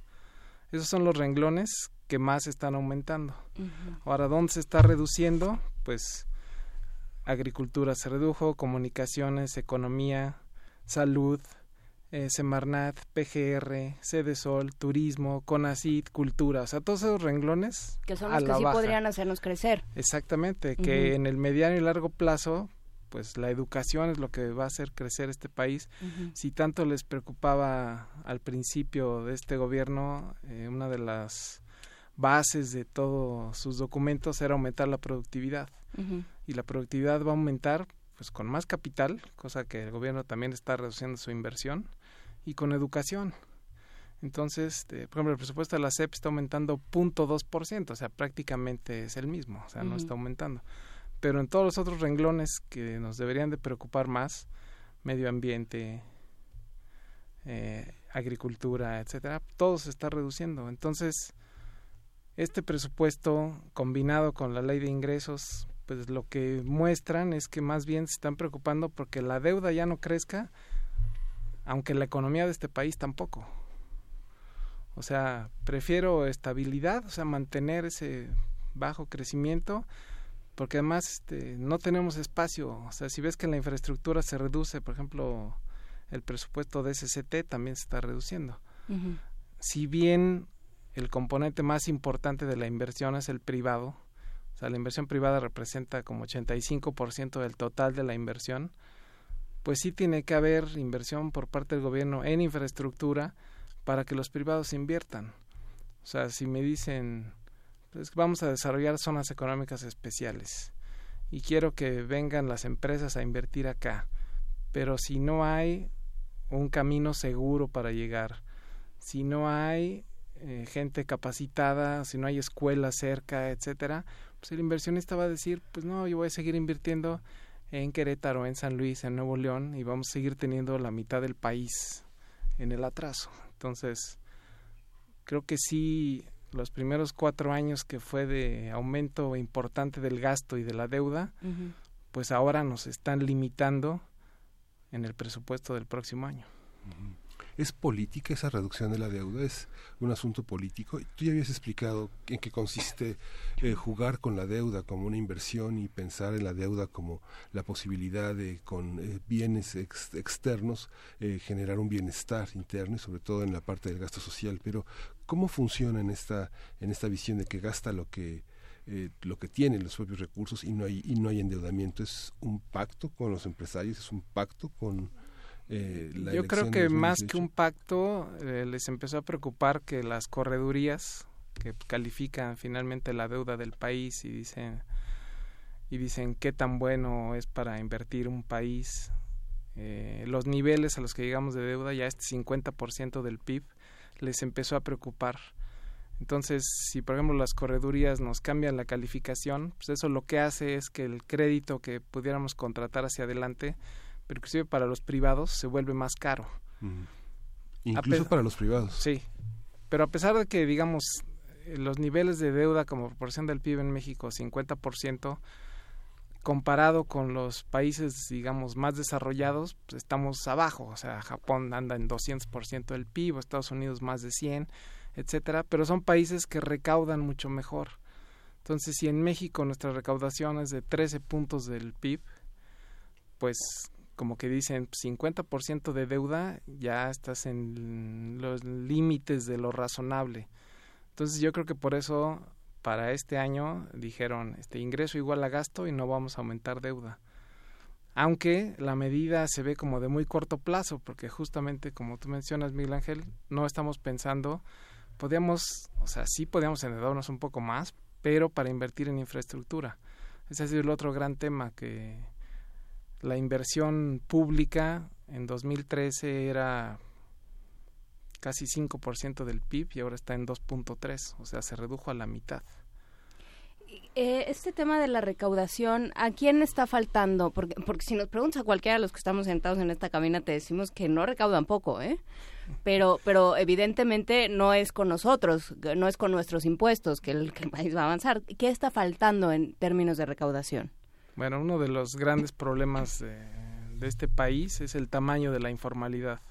O sea, si más, si casi el 60% de las personas están ocupadas en actividades informales, pues no están pagando impuestos. O no, impuestos sobre el ingreso. Entonces, el ISR, que es el impuesto más importante de todo lo que recauda el gobierno, pues siempre es sobre los mismos, o sea, personas físicas y empresas formales. Entonces, ¿qué faltaría? Uno, ampliar la base para que más gente pague impuestos, pero a través de impuesto al ingreso es muy difícil incorporar a toda esa informalidad al pago de impuestos. No, pues por algo, por algo son informales. Exacto. Entonces, Para eso son informales. entonces el tema sería, pues, cóbrales a través de un impuesto al consumo.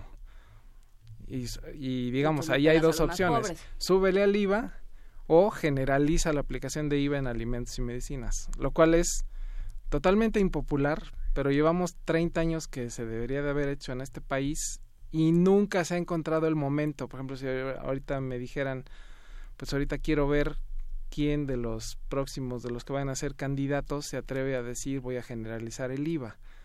O sea, políticamente pues, sería este, suicida hacerlo. Pero el problema es que cada año encontramos un pretexto para no hacer esa reforma. Pero esa reforma no sería eh, pegarle a la población más vulnerable. Eh, sí, porque digamos parte de su ingreso este, pues, se va a dedicar a pagar impuestos en lugar de cobrar un bien. Ahora, este impuesto, pues el que más gasta, digamos, más pagaría. O sea, a los deciles altos de ingreso, pues, digamos, de ahí se- sí se estaría obteniendo más IVA. O sea, lo que se podría pensar es que, por ejemplo, la canasta alimentaria y un grupo de medicinas estuviera exento de ese impuesto. ¿sí? Pero sí generalizarlo porque si me dicen pues que en la informalidad no está pagando impuestos y vemos que hay grandes ingresos en la informalidad. No a lo mejor para el que tiene el puesto, pero sí para el que administra de- y supervisa y hace todas las negociaciones con los gobiernos locales para que exista esa informalidad. O sea, ahí sí hay mucho ingreso que no se está que no está pagando impuestos. Digamos, sí es un tema muy complicado y muy Bueno, es que delicado. de entrada implica eh, aceptar la existencia ¿no? Así es. de, de la informalidad y decir, sí, sí negociamos con ellos. ¿no? Pues sí. Y están credencializados, digamos, está el... Hay un padrón, la- sí, hay un padrón, la- las personas que le otorgan a otras estacionamiento en la banqueta, en las aceras, en las aceras, en la vía pública, eh, están credencializadas. Sí, sí, digo. te- Y hay- aportan, no sé, hay personas que pagan 5 pesos por vender tamales, otras personas pagan 15. Hay, una, hay, una, hay un tabulador. Sí, y además, digamos, también este, los partidos políticos han tenido esos grupos, ¿no? Si antes fue el PRI, después era el PRD, o digo, hablando aquí en particular de la Ciudad de México. Entonces siempre hay grupos afiliados a diferentes partidos que pues están viviendo en la informalidad y no están pagando impuestos. Entonces la manera sencilla de aumentar esa recaudación, bueno, no, no es sencillo porque quiero ver quién lo va a hacer, pues tendría que ser impuesto al consumo. Sí, O sea, políticamente es muy caro. Así es. Y nadie, y bueno, en- o sea, este año que ya, ya lo dimos, además de que ya lo dimos por cerrado, pues es de elecciones, se olvida. Exacto. Pero, a ver, em, ¿qué pasa con las empresas? Esta, esta cosa que vuelve una vez tras otra, sobre todo en tiempos electorales, de que la- los ricos y las grandes empresas no pagan impuestos, ¿es cierta o no es cierta? Bueno, de acuerdo a los datos de la oficina del, del Congreso de Estados Unidos, sacó un estudio en marzo de este año, aunque los datos son de 2012, porque se puso a, a recopilar información de, de cuánto realmente estaban pagando las empresas de impuestos. O sea, a pesar de que en Estados Unidos la tasa sea de 35, la tasa efectiva de lo que estaban pagando era 18%. Entonces, y en México, digamos, si tenemos una tasa, bueno, en esa época era más alta, andaba entre 30 y 34, lo que realmente cobraban era 11%, porque finalmente las empresas, pues, utilizan toda la herramienta fiscal que tienen pues para no pagar ese 30%. ¿A través de qué? Pues de deducciones, donativos, etcétera. O sea, este empresas que ya también se quitó eso, que podías tener un montón de filiales con pérdidas y esas sumaban al, al holding y a la hora de sumar ingresos, pues restabas las pérdidas de todas tus otras empresas y ya no tenías que pagar impuestos porque no tenías ganancia. Bueno, eso ya se quitó en la ley. ¿Cómo? Entonces van a tronar todas las revistas, porque las revistas operaban con esa, con esa lógica. Bueno, creo que a las revistas en general no les va muy bien ya de entrada, entonces... Este, Pero justamente servían para eso, servían para, para justificar pérdida, porque siempre van a fondo perdido. Entonces, digamos, sí, sí pagan impuestos, pero de acuerdo a este estudio, pagaron el 11% en lugar del 30 o más del 30 que decía la ley que tenían que pagar. ¿Por qué? Pues porque para eso tienen un equipo de contadores, de abogados, para estar buscando la manera de pagar menos, sin incurrir en ningún tipo de delito, ¿no? No es ni ilusión ni evasión, simplemente se pues, están aprovechando y conociendo bien la ley para pagar menos.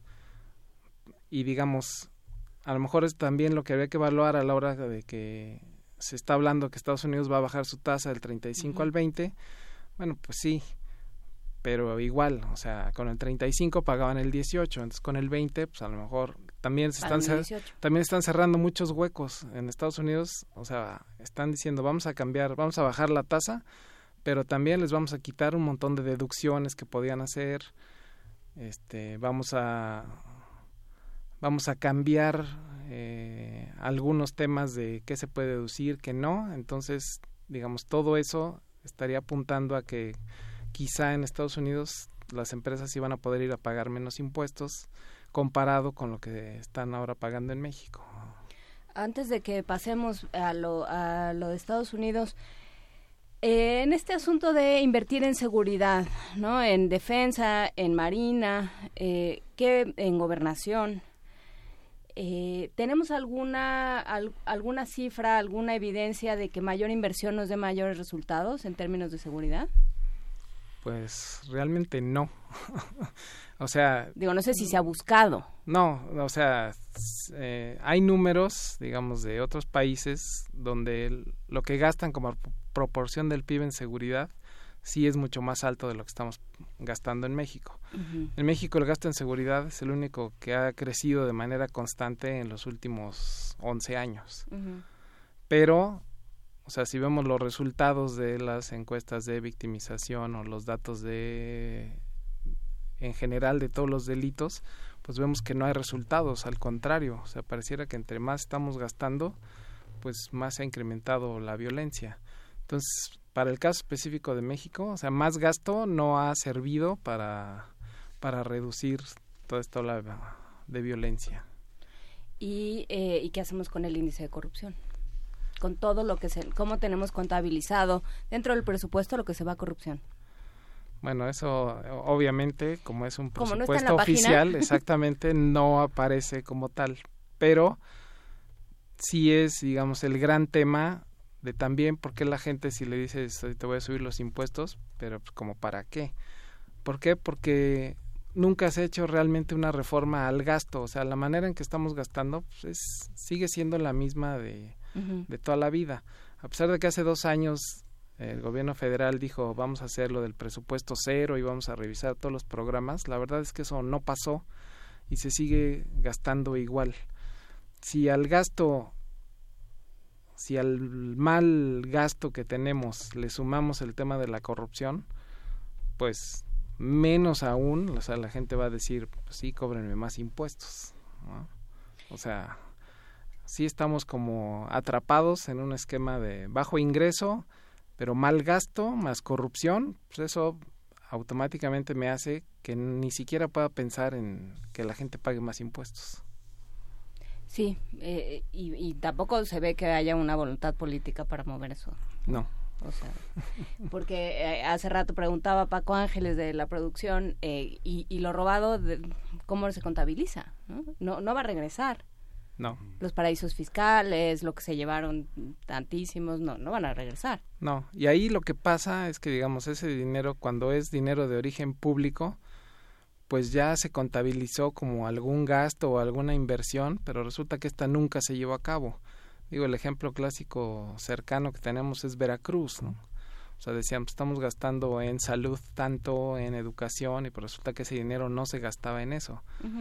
Entonces, en las cuentas presupuestarias, tú puedes decir, pues estoy, sí estoy aumentando mi presupuesto un poquito en términos reales, 3%, pero si estoy perdiendo el 10% en corrupción, pues lo que yo pensaba que iba a poder hacer con ese presupuesto, pues no lo voy a hacer, porque no va a pasar, porque esa carretera no se va a construir, porque esa escuela tampoco. Entonces, si hay un tema de lo que, del número oficial, que decimos vamos a gastar más en esto, aunque para este año la verdad es que casi todos los renglones se reducen, salvo los que aumentan de manera importante el INE, Defensa y Marina, que son los únicos que aumentan, pero otra vez, o sea, estamos volviendo al tema de van a subirle más del 10% al presupuesto de la defensa y de la marina.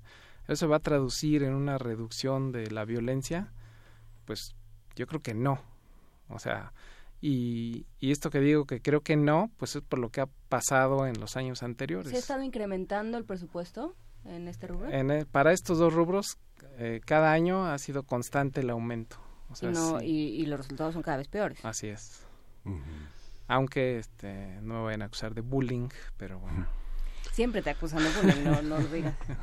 La relación entre el legislativo y la etiquetación, de, el, el etiquetado de recursos, eh, la propuesta del propio secretario de Hacienda, ¿tienen un signo político para el 18? ¿Hay un proyecto MID en, el, en, el, en la construcción del proyecto de egresos? no sé si específicamente un proyecto MID, pero lo que sí se ve es que las aportaciones y participaciones a las entidades sí están aumentando fuertemente. Uh -huh. El presupuesto, después de que salió de diputados, no se modificó mucho, la verdad, cambió en 43 mil millones de pesos, que es como un cuarto de punto del PIB, o sea, no se modificó grandemente aunque ahí también hay que decir que los diputados este, modifican eso diciendo yo creemos que el tipo de cambio en vez de 18.10 va a ser 18.40 y que la mezcla en vez de costar 40 va a costar 43. Entonces también es un aumento ahí medio mágico que dicen si le subimos al tipo de cambio y al precio de la mezcla, con eso tenemos 43 mil millones de pesos más ah, para es que gastar. ya descubrimos un yacimiento, ¿no? Sí, pero ese yacimiento, este, no sé, la otra vez decían que comparado con Cantarel, que fue nuestro gran yacimiento histórico, pues era así como, ah, pues es como el 5% de Cantarel, o sea, necesitamos otros 20 de esos para replicar el, lo que fue Cantarel. Pero con lo del presupuesto y los diputados, cada año lo que se ha visto en estos últimos cuatro es que la propuesta del Ejecutivo llega y luego los diputados eh, mágicamente dicen, ah, pero para mi comunidad, pues aquí necesitamos un camino, aquí vamos a necesitar un mercado, etcétera. ¿Qué parte y reparte? Exactamente. Y entonces ese ramo de las participaciones también que se definen de manera discrecional, pues ha ido aumentando. ¿Qué, ¿Qué, pasa con la auditoría superior? Porque últimamente ha estado muy presente porque parece que es lo único que sí funciona, aunque luego no pasa nada, pero ¿qué pasa con la auditoría? ¿Qué dice eh, en términos del presupuesto, pensando por ejemplo en el del año pasado? Eh, la auditoría creo que es de los pocos, de las pocas instituciones que de repente sí dice verdades interesantes. Uh -huh. Entonces sí ha dicho que el presupuesto pues, es insuficiente para hacer crecer este país. O sea que lo que hace pues, este, ha mantenido la inercia de los programas ya anteriores, pero que no se ve realmente que pueda incidir en un mayor crecimiento. Y sí, todas las observaciones que hace pues, están muy bien documentadas y demás, pero como dices, pues después ya no pasa nada. Uh -huh. Entonces la auditoría, creo que sí, pues ahí más bien creo que la auditoría hace su trabajo, pero después en la PGR, que es donde debería de continuar todo eso, es donde ya se atora y pues ya no pasa no, no pasa bueno, nada con todas esas observaciones. Y además este, tenemos varias instituciones este, descabezadas, ¿no? Bueno, ¿y Estados Unidos cómo qué, qué, pasó con su reforma fiscal que ya cómo se ha traído y llevado? Bueno, ahí siguen discutiendo porque uh -huh. hay dos propuestas, una del Senado y una de la Cámara de Representantes y son un poquito diferentes. Si bien, por ejemplo, las dos dicen queremos bajar la tasa para las empresas del 35 al 20%, El Senado dice que sí, pero que entre en vigor en 2019. Claro. ¿Y por qué en 2019? Porque ya vieron que si entra en 2018 le van a hacer un boquete de 1.5 trillones de ellos o 1.5 billones de los nuestros de dólares al presupuesto. Si eso pasa, hay una cláusula por ahí que dice que para aprobar el presupuesto del siguiente año tendrían que tener mayoría calificada y no mayoría simple.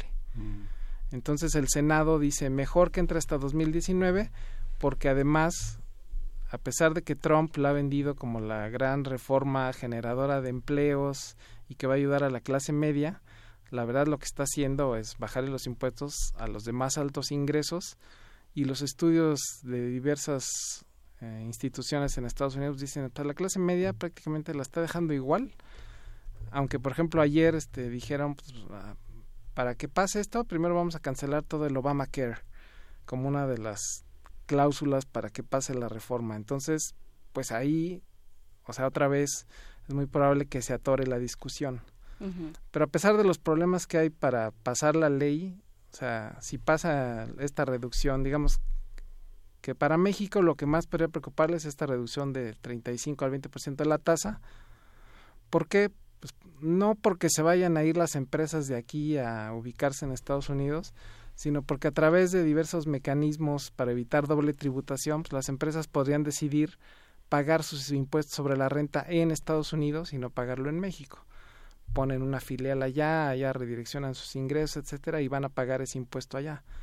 Entonces, las opciones para México pues, sí se ven este pues muy graves, porque cuáles serían las o sea, las posibilidades digamos de contrarrestar eso, cuáles serían bajar aquí el impuesto sobre la renta, que no tenemos espacio para hacerlo por los temas de restricción presupuestal. O sea, sí este Sí, que, los que además sí pagamos impuestos, son, pagamos impuestos sobre la renta. Sí, y entonces, que dijeran, bueno, vamos a bajarles el impuesto sobre la renta a los contribuyentes en México. Pues eso no va a pasar porque por los problemas que tenemos de, de bajo ingreso. Si las empresas deciden irse y bueno, irse a tributar en Estados Unidos, pues también se va a caer el impuesto sobre la renta. O sea, como que para el impuesto sobre la renta en México no se ve manera de qué vamos a hacer o lo bajo y baja mi recaudación, o las empresas van a ir a tributar allá y también va a bajar mi recaudación.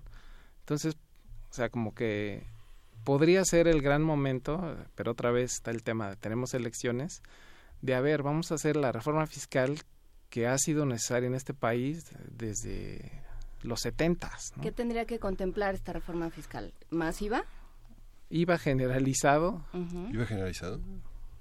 Con, digamos, eso ya sería un tema de diseño, o sea, sí diseñando una canasta alimentaria de a de veras, de veras que no pague ese IVA, porque ahorita, pues en lo que no paga IVA, pues hay un montón de productos que a lo mejor, este, pues la gente de bajos ingresos ni siquiera consume.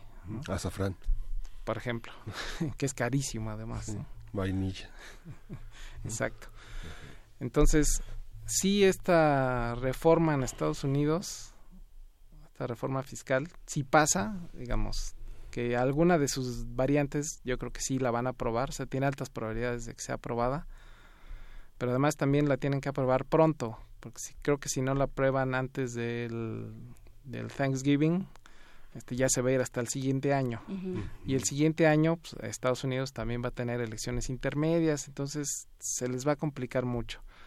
Ahora, algo positivo creo que podría pasar de si si pasa esta reforma, es que le quiten un poco de presión a la negociación del Telecan. Porque Trump ha prometido tantas cosas y no ha cumplido ninguna, que si pasa la reforma fiscal, quizá diga, miren, ahí está ya la reforma fiscal. Una, que Se pude, Y entonces, a lo mejor le quita algo de presión al Telecan. Si no pasara, pues seguramente va a crecer la presión para salirse del Telecan y decir, miren, ya les cumplí. Entonces, si hay un tema ahí, pero sí preocupa el problema el problema tributario en que nos va a meter a nosotros por los escenarios de, o sea, de bajar el ISR, pues sí es una posibilidad que las empresas se vayan a tributar allá es otra posibilidad y las dos lo que hacen es van a reducir los ingresos tributarios de, del gobierno federal. Entonces, la única manera de compensar esa baja, pues es o gasto menos, o subo otros impuestos, o me empiezo a endeudar de nuevo. Entonces, ninguna de las tres opciones se ve como muy viable en este momento.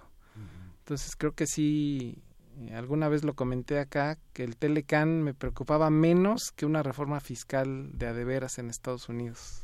O sea que ya te preocupaste. Sí, ahora sí estoy preocupado. Sí, es que están, digamos, muchas de las grandes empresas mexicanas podrían este, tributar el ISR allá porque, por, por la parte global y son las más grandes. Así es. ¿Qué, ¿Qué pasa, Fran, con esta petición que el empresariado mexicano hizo de este de pedir al gobierno mexicano que subsidiara las prestaciones como una manera de compensar que se quedaran pues, tributando el ISR en México. ¿Eso es viable? ¿Cuáles son las consecuencias de subsidiar prestaciones? Pues, digamos, una de las quejas de los empresarios es que la carga de la prestación social pues, es muy alta. O sea, lo que se paga al IMSS digamos la parte que paga el trabajador es muy baja comparada a lo que aportan en otros países y a la empresa pues le representa un costo importante pero otra vez es un tema de que no tenemos los ingresos suficientes para subsidiar esas prestaciones o sea el gobierno sí podría decir bueno está bien te voy a ayudar con esa parte de la carga tributaria que tienes a través de, de seguridad social pero de dónde van a salir esos recursos. O sea, tampoco tenemos una fuente de, ingresos suficiente para decir, este, les ayudo con esa parte. O sea, y eso es justamente lo que hace que la informalidad sea tan grande. ¿Por qué? Porque yo como empresario, pues si voy a tener que pagar ISR, IVA, la seguridad social de mis trabajadores, eh, participación de utilidades, etcétera, pues ya mi carga se fue al 50% de mi ingreso no al 30% que dice la ley que pagas de ISR. Entonces, ¿qué hago? Pues mejor me estoy en la informalidad. O sea, mientras la informalidad sea mucho más barata que estar en la parte formal, el problema no se va a reducir. O sea, a pesar de los esquemas que hay de que regístrate y en un periodo de 10 años ya vas a pagar el impuesto completo que te toca, cada año vas a ir pagando 10% más de lo que deberías estar pagando pues yo creo que digo, sí algunas empresas nuevas y demás se han acogido a este esquema, pero seguimos teniendo 56% de la población en la informalidad. Entonces, ¿y eso qué hace? En términos de presupuesto, pues que genera menos ingreso y entonces puedes gastar menos. ¿no? Entonces, pues es un círculo de, en el que estamos atorados y la única manera de salir tendría que ser aumentar los ingresos y ni modo, este, generalizando los impuestos al consumo. ¿Cómo aumentas los ingresos? Pues ahí sí, generalizando el IVA. O sea, pareciera que es como la única manera. Digamos, la otra manera pues, sería hacer como registro a todos esos informales para que paguen impuestos sobre sus ingresos. Pues es muy difícil, o sea, se puede hacer porque otros países lo han hecho. Por ejemplo, Brasil, si en Brasil tienes un número de identificación desde que naces, pues con ese número, así como el, la seguridad social en Estados Unidos, con ese número vas a tener derecho a subsidios, a inscribir a tus hijos en la escuela, etcétera, pero también tienes que demostrar que estás pagando impuestos. Entonces, pues de ese lado ya los tienen.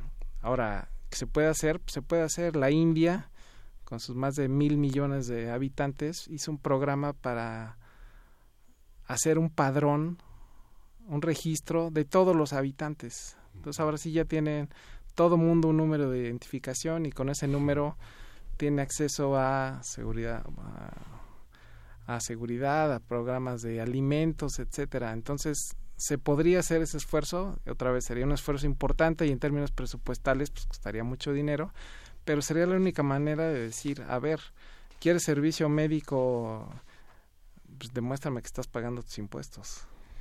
Pues habrá que, que darle una vuelta también, y eh, ver cómo, cómo va avanzando esta discusión y en qué, en qué quedamos, en qué quedan en Estados Unidos y en qué quedamos por acá. Te agradecemos muchísimo, Francisco Rodríguez, del Observatorio Económico de la UAM Azcapotzalco.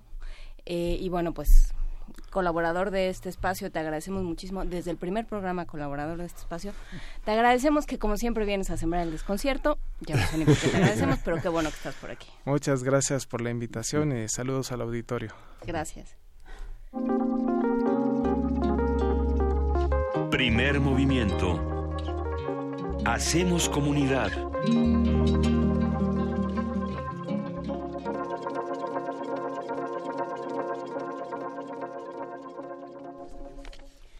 8 de la mañana con 44 minutos y ya está en la línea eh, por una por una cosa milagrosa de la de la ciencia ficción y de la capacidad telefónica ya está en la línea Jorge Alberto Tenorio Terrones cómo estás buenas tardes buenos días perdón para allá todos. Muy bien gracias usted muy bien eh, platícanos cómo amanecimos en Zimbabue. Cómo amanece Zimbabue el día de hoy pues eh, con esta situación eh, por un lado es calificada eh, como un no como un golpe de estado por parte de, del, del, ejército sino como una acción para restablecer eh, la paz es decir el orden en, en Zimbabue y la justicia qué tipo de justicia bueno ellos hablan de una justicia en general social. Entonces eso es lo que se está manejando. A mí me gustaría quizás empezar eh, por nada más enmarcar qué es lo que eh, qué es Zimbabue, dónde está ubicado Zimbabue, no rápidamente, que es uno de los países que se encuentran al, sur de, del continente africano, colinda con países como Zambia, que era una de las dos Rodesias en la época de la colonización, también con Mozambique, uno de los países también más eh, pobres, con Sudáfrica, por supuesto, y con Botswana y bueno, tiene una relación muy estrecha con, eh, con Sudáfrica. ¿no? Recordamos también que en, en esta parte de, África del Sur, en, las Rodesias, se llegó a establecer un eh, gobierno también o una forma de gobierno en donde la discriminación de tipo racial pues era eh, fundamental o estaba institucionalizada, es decir, el apartheid como lo conocemos en, en Sudáfrica. Entonces, esta zona también ha sido una zona bastante importante en el continente africano porque es una de uno de los imperios más famosos y, más importantes de África, que era la zona o el, o el imperio de Monomotapa, y eh, de una de las zonas también arqueológicas muy importantes como lo es el Gran eh, Zimbabue.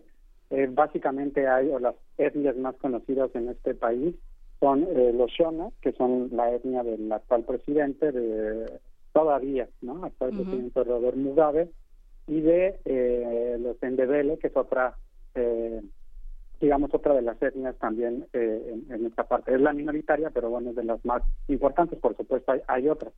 Están también muy relacionadas con las etnias de Sudáfrica, entonces hay una relación estrecha e histórica con, con, con, este país, ¿no? No por nada también se utiliza, otra de las cosas, una de las monedas que se utiliza en Zimbabue ese es el RAN eh, sudafricano.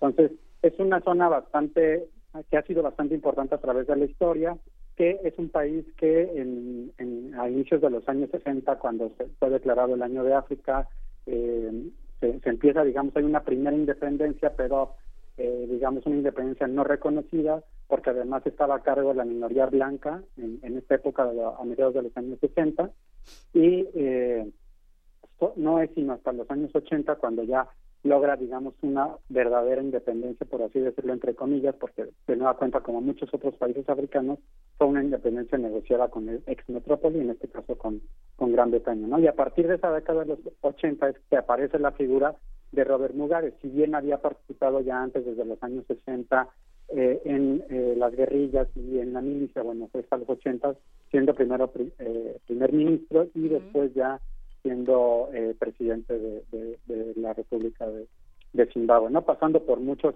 periodos, como lo mencionamos la vez pasada, de un periodo de guerra fría donde hay entre socialistas y capitalistas, Zimbabue eh, va del lado socialista con su relación eh, con China, con la URSS, pero sobre todo con, con China, después cambian a una una forma semipresidencialista y multipartidista, ¿no? De partido único a un multipartidismo y, y después ya con las sucesivas reelecciones de, de Mugabe se vuelve una eh, república presidencialista, ¿no? Donde la figura, bueno, ya totalmente recae en la del la de Roberto Mugabe, ¿no? Con más de 30 años en el poder y uno de los presidentes más longevos del mundo, si no es el que el más, y con varios años en el poder.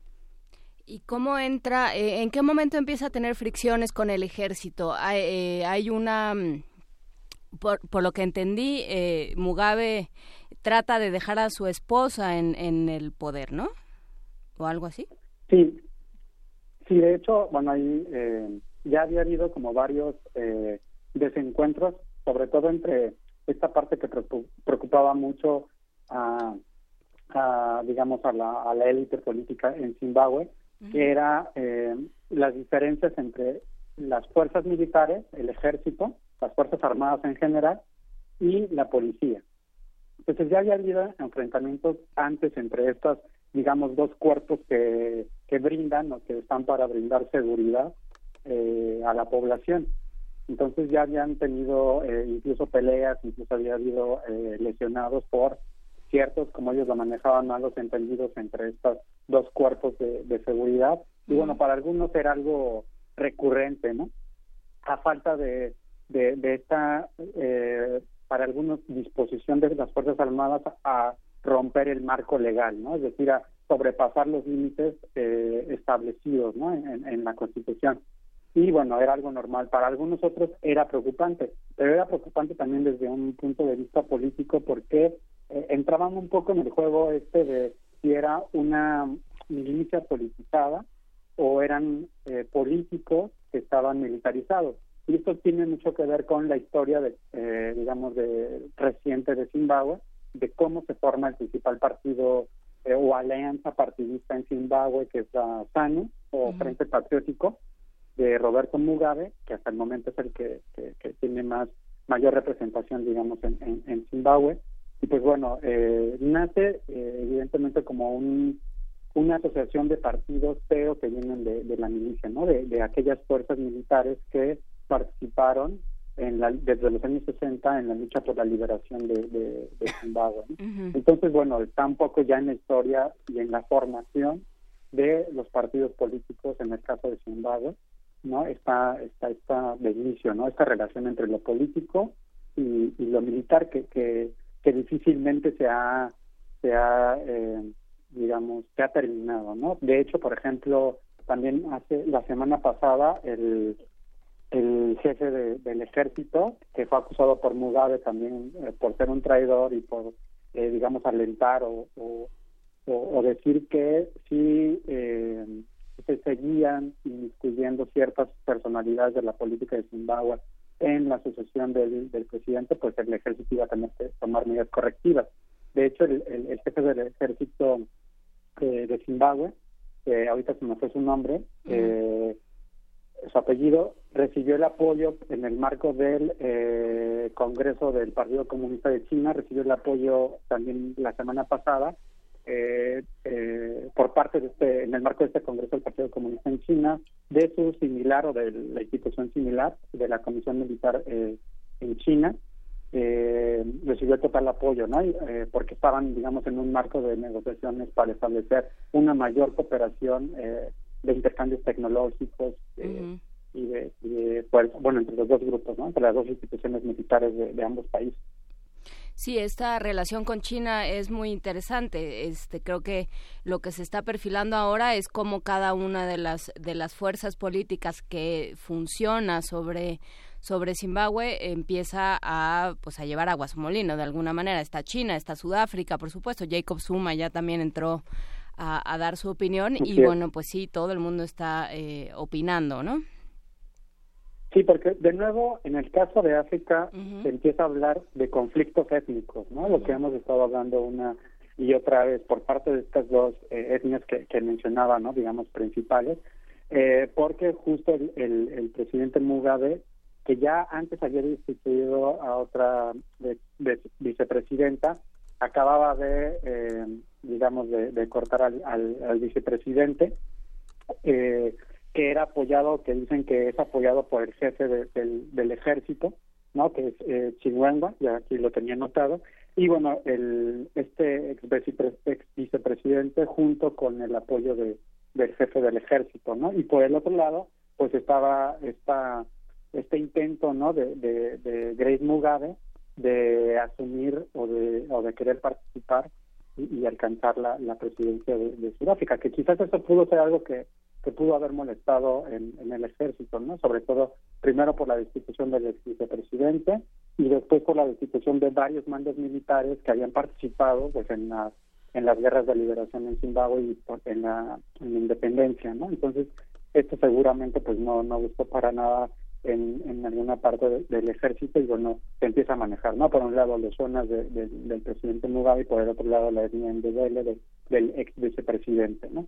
Pero bueno, recordar también que estas dos etnias fueron las que participaron y lucharon juntas justo para alcanzar la independencia de, de, Sudáfrica, ¿no? Entonces vuelve un poco esta, esta noción de que en África está esta eh, este componente o este elemento étnico, ¿no? y, que algunos llevan al extremo de pues los casos que hemos visto, ¿no? Eh, que hemos mencionado muchas veces aquí ya eh, en, sus programas, ¿no? Del caso de Ruanda, en Burundi, y lo que hemos visto en, otros en otros estados de, África. En Kenia también.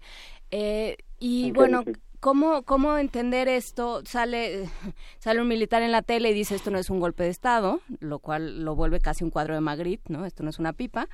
Pero, eh, pero bueno, se supone que no se, que, que, no se disuelven los poderes constitucionales y se supone que hay una, eh, que, que, hay una oposición también funcionando, el movimiento democrático o algo así. ¿Cómo, cómo funciona?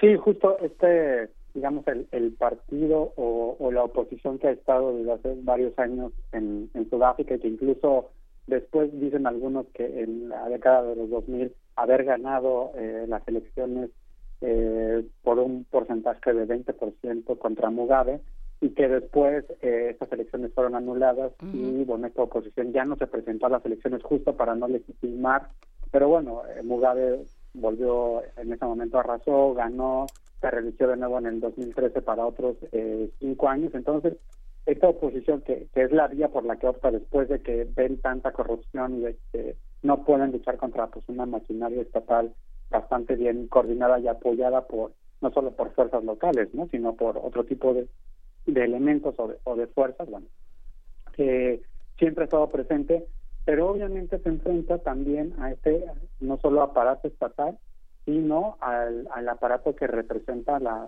la, milicia, ¿no? Y en este caso sí veo un componente de que no desconocen al presidente, ¿no? De alguna eh, manera, eh, o no al menos todavía, eh, por un lado, y que siguen siguen llamándolo como, digamos, comandante de las Fuerzas Armadas, ¿no? Es decir, no lo desconocen, sigue estando ahí la figura presente, se dice que están negociando la salida de... Pero lo tienen arraigado en su casa, al comandante. Así es, así es. Sí, sí, sí, así es.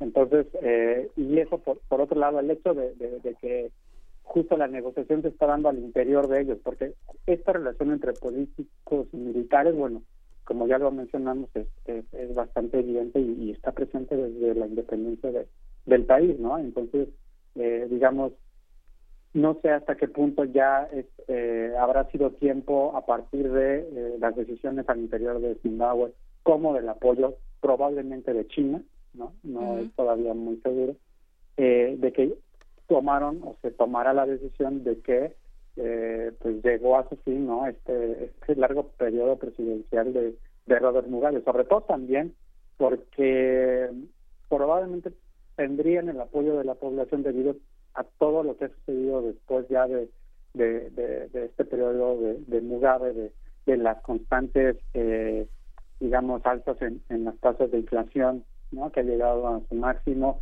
un país que, que no tiene una moneda, ¿no? que es uno de los debates que existe hoy en África. ¿no? Por ejemplo, en África Occidental está el debate del franco CFA, eh, al igual que en, en, América, perdón, en, África Central, ¿no? igual el, el, franco de África Central. Y en el caso de, de Zimbabue es un país que donde su moneda prácticamente no es utilizada, ¿no? y donde la inflación está por, eh, digamos, en niveles altísimos, donde se dice que desde hace por lo menos una década hay un entre un 80 y un 95% de desempleo y toda esta situación que pareciera ser increíble, ¿no? Que que un país que que, que, pueda estar en, esos niveles donde eh, de los últimos del índice de desarrollo humano, etcétera, pueda eh, digamos, de alguna u otra forma sobrevivir, ¿no? Entonces, a veces es increíble cómo son señalados algunos eh, o estereotipados algunos países africanos como los más pobres, de mayor desigualdad, etcétera, pero bueno, la población ahí está, ¿no? ¿Cómo es posible que, que, estén ahí o que sigan así? Claro, ¿en qué condiciones está? Bueno, eso habría que evidentemente ya hacer mayores estudios, ¿no? Y, y un mayor eh, análisis, pero bueno, ahí ahí siguen este estos países eh, tratando de seguir adelante a pesar de sus gobiernos, ¿no? Porque también es esta figura de la esposa de Mugabe que dicen que se gastan millones de, de dólares en, eh, o de euros, no sé, en París y, y, en otros eh, países europeos, cuando se sabe por todos estos videos que eso es la diplomacia también de muchos países africanos, ¿no? Que se van a, a, las exmetrópolis, a las capitales, gastándose millones, se van a Estados Unidos y se gastan también eh, millones, ¿no? No salen de, de, de, de, estas residencias, ¿no? Entonces es algo por muchos conocidos, por eso siempre hacemos esta, digamos, tratamos de hacer esa distinción de el África de los pueblos, el África de la sociedad, eh, en algunos casos civil, no en todos los casos se podría llamar así, pero el África de los pueblos y el África de los estados, que es la que verdaderamente daña a, a, toda, a, toda la región, a todo el continente. Pues muchísimas gracias, eh, maestro Jorge Alberto Tenorio Terrones, especialista en, en África. Gracias por platicar con nosotros esta mañana, esta tarde para ti y te mandamos un gran abrazo. No, pues también gracias a ustedes, un saludo a toda la auditorio y a todos por allá. Hasta luego. Primer movimiento.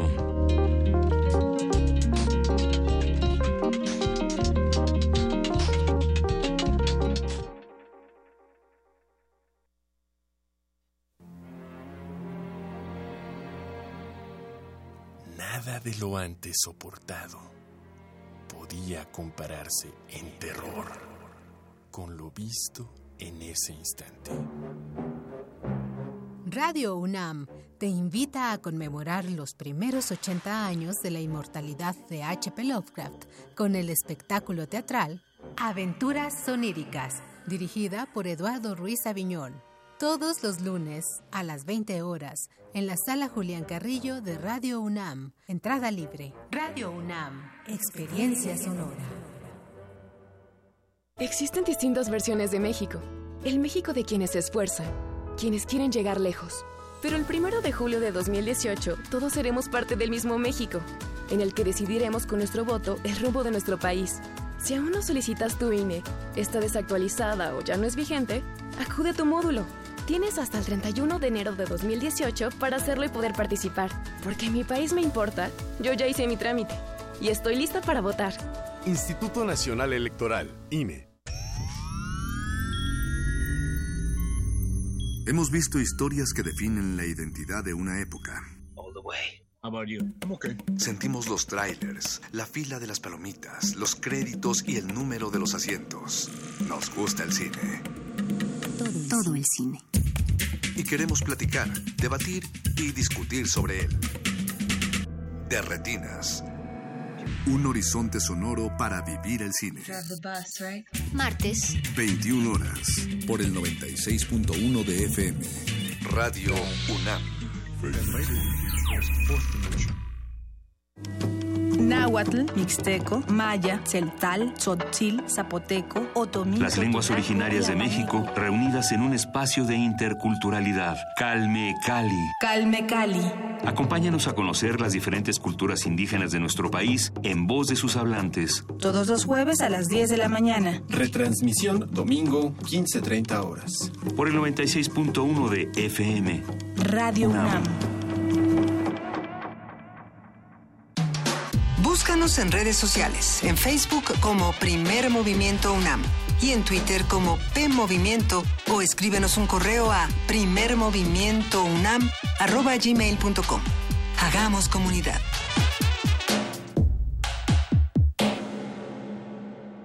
Ya son las nueve de la mañana con tres minutos, ya estamos entrando a la tercera hora de primer movimiento. Miguel Ángel, llevamos una, una mañana trepidante. Una mañana trepidante. Y justamente el tema de, las de las reformas fiscales con el tema del ISR y la relación entre el legislativo, el proyecto que desde finales de los 70 coloca a México como un tributario del Fondo Monetario Internacional y que es un proyecto económico hasta 2024 fue uno de los temas que Francisco Rodríguez, nuestro economista de confianza, como tú le dices, este, nos... Eh, Tan de confianza como puede ser un economista pero sí, eh, sí estamos en, en esa tarea, en esa tarea de platicar, bueno, ¿qué, qué hacemos? Porque, bueno, eh, Francisco Rodríguez trae los, los números y trae los datos y trae eh, lo que los números pueden decir, pero claro que esos números no pueden considerar que eh, de lo que se de lo que se trabaje, de lo que se disponga para ciertos rubros, se van a robar la mitad, ¿no? y, y nunca más vamos a saber de ellos. Eso, eso es un problema con el que tendremos que ver qué hacemos como sociedad. Y justamente también acabamos de pasar la, esta nota de Zimbabue en la que tu pasión por el continente, el enorme continente africano, muestra esta paradoja de tener un hombre en la pantalla, como decías esta mañana, y, y finalmente dice que no es un golpe de Estado, pero pues eh, toda una, toda un, dos décadas de gobierno en Zimbabue quedan bajo un escrutinio internacional muy interesante. ¿no? Yo creo que sí, y bueno, a mí África me interesa por sí misma, pero como me interesa, eh, me interesa sobre todo por los, las semejanzas con las que, que, podemos encontrar ahí, eh, las diferentes formas en las que se han organizado, esto que hablábamos eh, fuera del aire, de aquello que, que los teóricos de manera eh, más optimista que realista llaman el poscolonialismo, porque seguimos copiando muchas estructuras. Esto que decía eh, Jorge Alberto Tenorio al final de la plática sobre las grandes cantidades de dinero, sobre las distintas Áfricas, eh, la África que se queda y la que se va. Eh, y la que sale a las grandes capitales a gastarse el dinero eh, que, que, no es suyo, los grandes problemas que ha tenido Jacob Zuma, por ejemplo, con mm. corrupción en Sudáfrica, todo aquello, todos esos modelos del conquistador que se siguen reproduciendo, creo que es eh, vale vale la pena verlos en África y vale la pena verlos pensando siempre en qué pasa con América Latina y qué pasa con nosotros en este sí. sentido. ¿Somos tan parecidos? Pues sí, yo creo que sí, pero bueno es otro tema. Por lo pronto nos vamos a poesía necesaria. Primer movimiento. Hacemos comunidad.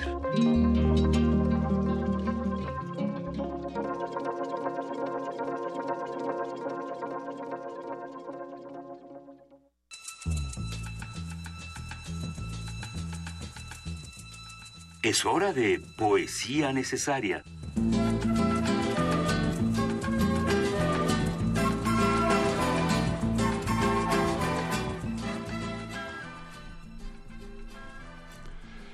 Voy a leer un poema de Joan Margarit, es un poeta catalán que nació en 38, él eh, en plena guerra civil española en Sanauja, que es un pequeño pueblo de la Cataluña profunda, y que justamente la pérdida de la guerra por parte de la República Española significó 40 años de franquismo, represión a la lengua catalana y aún hoy en España, a pesar de que se le concedió el Premio Nacional de Poesía en 2009, pues nunca tendrá el Cervantes porque es un poeta que escribe fundamentalmente en catalán y lo que tenemos en español es resultado de las traducciones. José Emilio Pacheco tradujo varias, eh, varios, varias piezas de este poeta que junto con justamente con José Emilio Pacheco eh, tuvo el premio Poetas del Mundo Latino y que tiene un poema en la liga que ponemos en internet en nuestras redes sociales que es un encuentro que tuvo con Pacheco mientras lo conducía Cristina en una silla de ruedas en una lesión momentánea que había tenido Pacheco y que en este libro viene Bodas de Oro. Es un poema muy breve pero que muestra, muestra muy, de una manera muy interesante esta, esta visión de un poeta que nació en 38 y que es un poeta tan joven, tan vital y tan interesante. Eh, vamos a ligarlo con ahora que tengo 20 años de Joan Manuel Serrat y, y bueno, vamos a después tener una mesa sobre Cataluña. Bodas de Oro dice así, mujer que enamoras el tiempo con la pasión de tu cabello blanco, tu fría pulcritud azul de invierno. Hoy el amor es esa inteligencia de una mirada erótica y amable que ya no necesita mentir más. La vida es, con la edad, un patio que da al norte y tú lo has convertido en un jardín. Íntima Venus mía, sensualidad callada de la fuerza que tienen los recuerdos. Tan solo el sexo es cálido hay lágrimas que son, la, que son las mejor protegidas. Lobos y buitres las custodian.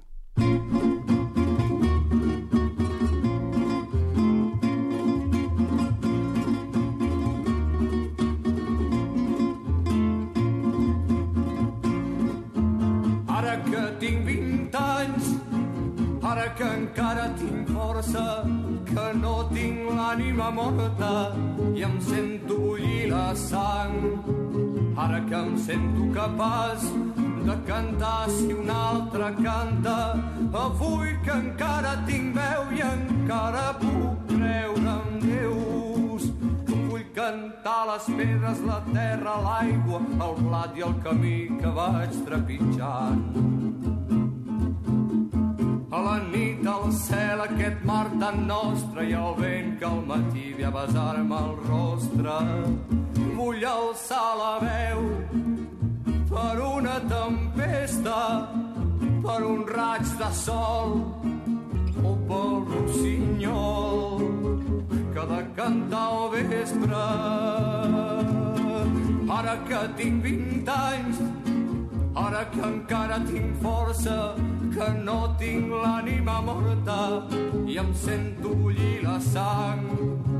Ara que tinc 20 anys, avui que el cor se m'embala per un moment d'estimar o en veure un infant plorar. Vull cantar l'amor, el primer, el darrer, el que et fa patir, el que vius un dia.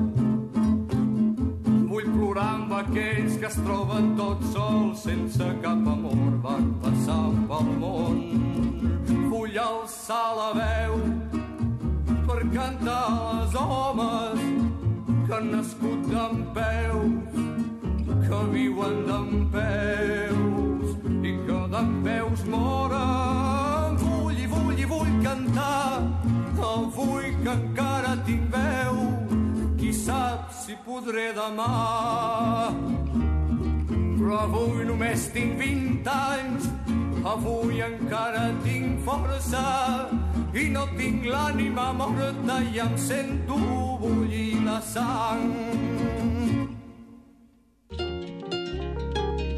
Primer movimiento.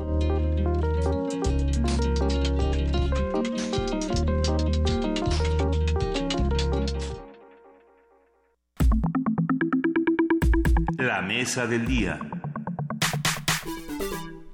Desde Bélgica, Carles Puigdemont, expresidente de la Generalitat, acusó este martes a Mariano Rajoy, presidente del gobierno español, de ejecutar represión y sumisión. Desde su cuenta de Twitter, Puigdemont escribió Aún no han entendido que el anhelo de libertad de un pueblo unido y decidido no se puede enjaular por más altos que sean los muros. Por su parte, Rajoy aseguró que trabajará para que los independentistas catalanes pierdan las elecciones regionales del 21 de diciembre. Los comicios fueron convocados por su gobierno y forman parte de una serie de medidas para restablecer el orden constitucional. Como parte de la aplicación del artículo 155 de la Constitución española, Rajoy cesó a todo el gobierno catalán y disolvió la Cámara Regional, la cual había declarado unilateralmente la independencia el 27 de octubre. Sobre el tema catalán, la UNAM, a través del Instituto de Investigaciones Históricas, realizará la mesa redonda La historia frente al proceso catalán, con la participación de Iván Escamilla, Alfredo Ávila, Martín Ríos y Andreu Espasa. La cita es el viernes 17 de noviembre, este viernes a las 12 del día, en el auditorio de la Casa de las Humanidades, ahí en, en Presidente Carranza, en Coyoacán. La entrada es libre. Y a partir de esta actividad vamos a hablar sobre la historia del conflicto en Cataluña, sus diversos orígenes e interpretaciones. Y para ello está Andreu Espasa, investigador del Instituto de Investigaciones Históricas de la UNAM. Buenos días, Andreu, bienvenido. Muchas gracias por estar aquí con nosotros. Buenos días, muchas gracias por invitarme. A ver, eh, Andreu, creo que eh, este es un conflicto que tiene muchos lados, digamos que entran muchos factores. Por supuesto la identidad, por supuesto la política, por supuesto la economía, pero es un, es un gran abanico de factores. ¿Qué, qué, de qué tenemos que hablar cuando hablamos de Cataluña hoy? Efectivamente, hay este factor que, que comentas de, de, la pluralidad de, uh -huh. de causas del conflicto entre Cataluña y España. Quizás la principal es la de un conflicto de legitimidades entre mm. un nacionalismo español que como tal cree que la nación española es indivisible, que no se puede ni hablar de una posible secesión, y un nacionalismo catalán que tiene la idea de que el pueblo catalán, independientemente del tipo de encaje que tenga en Europa y en España, que puede ser incluso el de la no independencia, tiene que tener reconocida su soberanía y su capacidad para decidir en un referéndum. Y este choque de legitimidades probablemente es lo que defina más el conflicto. Por otro lado, hay algo que se comenta poco a veces quizás y que últimamente en una entrevista el Carles Puigdemont se llegó a sugerir, que es el tema europeo, de que es un asunto europeo, en el sentido de que la mayor parte del nacionalismo catalán no quiere romper con Europa, quiere un nuevo encaje en Europa que no pase por Madrid, que de alguna forma es una manera de reconocer que España ha perdido mucha soberanía en los últimos años a través de su integración europea y de que hay unas una parte de la población española que ya no siente tanto esta necesidad de formar parte del Estado porque el Estado se ha vuelto también menos útil en muchos sentidos. ¿En qué sentido el Estado es menos útil? Por ejemplo, si uno va a España puede notar fácilmente, rápidamente, que España no tiene moneda propia, no tiene política monetaria propia, no tiene incluso política fiscal propia, porque forma parte, de, hay un pacto fiscal en, Europa por el que hay unas reglas de déficit muy estrictas, con lo que imagínense un país que no tiene un gobierno, que se dice Estado, que se dice Estado-nación, que no tiene ni la política monetaria ni la política fiscal, que es como decir que no tiene el 80% de la política económica. ¿Qué tan soberano es España misma, ¿no? ¿Qué tan soberano es España en el contexto europeo? Y en este sentido, Cataluña está buscando en parte su sitio en Europa, un sitio en la globalización. Tiene mucho que ver también con la globalización, con la, con la pérdida de fuerza de los Estados-nación al mismo tiempo tiene mucho que ver con la persistencia de la fuerza simbólica de los Estados-nación, porque el nacionalismo español quiere mucho conservar la integridad de su Estado-nación y el nacionalismo catalán anhela en gran parte la creación de un nuevo Estado-nación pero sin esta soberanía real, hay una soberanía simbólica muy importante, pero sin esta soberanía real se abren conflictos. Hay que decir también que Europa influye mucho en el conflicto en el sentido de que por un lado está frenando la represión del gobierno de Madrid, seguramente sería una represión más dura si no estuviera dentro del contexto europeo, y por otro lado también está frenando los deseos de unilateralidad de Cataluña porque tampoco está esperando una negociación por parte de Europa. Si no hay esta negociación por parte de Europa, no tiene tanta voluntad de romper el statu quo.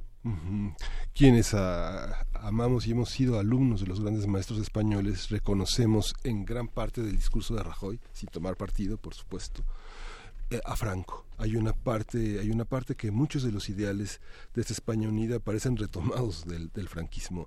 Tú como historiador eh, ¿Compartes esa lectura? Bien, nosotros de hecho en esta sesión lo que queremos es un poco moderar algunas analogías históricas que se han hecho a raíz de este conflicto, porque la historia yo creo que puede ayudar mucho a calmar los ánimos y a encontrar también una solución, en el sentido de que de la misma forma que la economía sirve para recordarnos que hay que organizar la política económica en prioridades, si uno quiere inflación no puede querer, si uno quiere una inflación baja no puede querer al mismo tiempo pleno empleo y hay que decidir qué prioridades son más importantes, la historia puede ser muy útil, y eso es lo que creemos y nos proponemos, puede ser muy útil para cuestionar, complejizar las narrativas históricas, porque el nacionalismo se sirve mucho de la historia, pero se sirve de una historia que tiene que ser necesariamente simplificada, necesariamente lineal, necesariamente maniquea. Y en ese sentido es cierto indudablemente que hay una herencia franquista en el, en el caso del Partido Popular, fue fundado por, por posfranquistas que les cuesta mucho condenar el franquismo. Es cierto también que hay algo profundamente inquietante en lo que pasó el 1 de octubre, en el referéndum, en el sentido de que si Rajoy, apalizando a la población catalana, consigue subir votos en Castilla, quizás el proyecto español no tiene mucho sentido. Quizás hay un problema de empatía entre las grandes regiones de España. Si realmente la sangre de unas abuelitas eh, en Barcelona sirve para subir votos a 600 kilómetros en Madrid. Aún así, hay que decir que está lejos, es decir, aunque hay estos orígenes franquistas y hay estos ramalazos franquistas, el Partido Popular es un partido homologable a la derecha dura europea que existe, que gobierna la mayoría de países europeos, y por eso ha conseguido también el apoyo casi unánime de todos los países europeos, porque no deja de ser un régimen que es tan democrático o tan poco democrático como el resto de gobiernos europeos en muchos sentidos. Sí, creo que los actos del primero de octubre simbólicos, digo, fueron terribles eh, eh, en términos absolutos, pero también simbólicamente eh, fueron un, un, desacierto y un desaseo espeluznante no solo por parte de Rajoy, sino por parte del rey. ¿Dónde entra el, el rey Felipe y, y dónde entra y qué hereda del rey Juan Carlos de todo esto, este conflicto? Se ha especulado mucho sobre por qué el rey Felipe se posicionó tan claramente a favor del gobierno del Partido Popular y tan claramente a favor de la actuación policial desproporcionada indudablemente desproporcionada del, del 1 de octubre.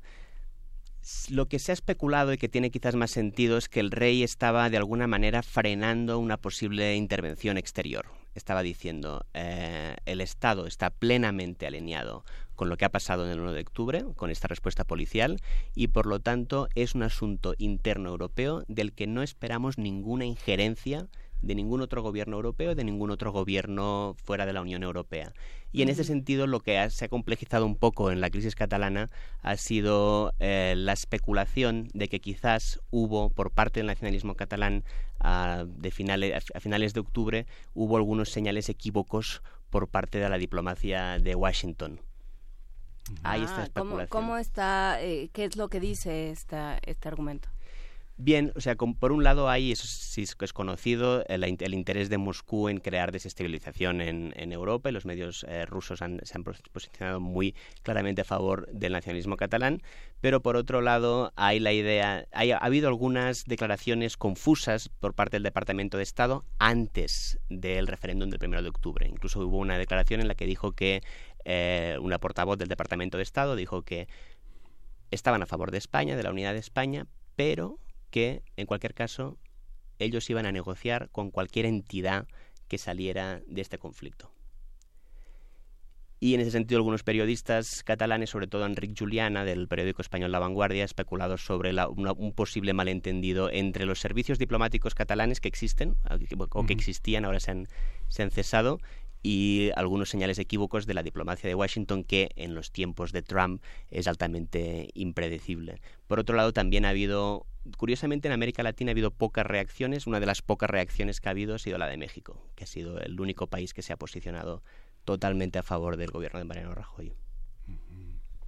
esta visión en, ese momento eh, podríamos pensar que fue un error eh, todo lo que estamos viviendo un error de la negociación una medida excesiva del gobierno central para callar y no dialogar con la con la voz catalana que resulta a todas luces en el mundo tan importante porque simplemente Cataluña tiene los libros no digamos tiene la parte una parte intelectual y filosófica muy importante que fue muy importante justamente en la en la transición democrática después del franquismo. El aporte catalán el aporte vasco han sido muy importantes ¿no?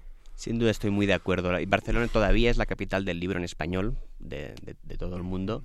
Y además, sobre el tema del error, es complicado todavía hacer análisis de esto, pero yo diría que el problema ha sido que quizás Rajoy ha logrado una victoria a corto plazo, en el sentido de que es difícil ahora que haya otra, otra amenaza ah, parecida a la que hubo a finales de octubre y principios de noviembre, pero, perdón, finales de septiembre, principios de octubre, pero al mismo tiempo es muy probable que se vaya a pagar a largo plazo, en el sentido de que costará mucho en Cataluña, para amplios sectores de Cataluña, olvidar lo que pasó durante el referéndum y probablemente cuando haya la oportunidad de un referéndum pactado, que probablemente pasará en el futuro porque cada vez hay más españoles de fuera de Cataluña que están a favor de la idea de pactar un referéndum y hay un partido, Unidos Podemos, que está claramente posicionado a favor de esta posición. Es el, tercer partido de, de España casi tocando el segundo y si en dentro de 15-20 años hay un referéndum, quizás los errores que ha cometido hoy, el poco respeto, el poco interés por la negociación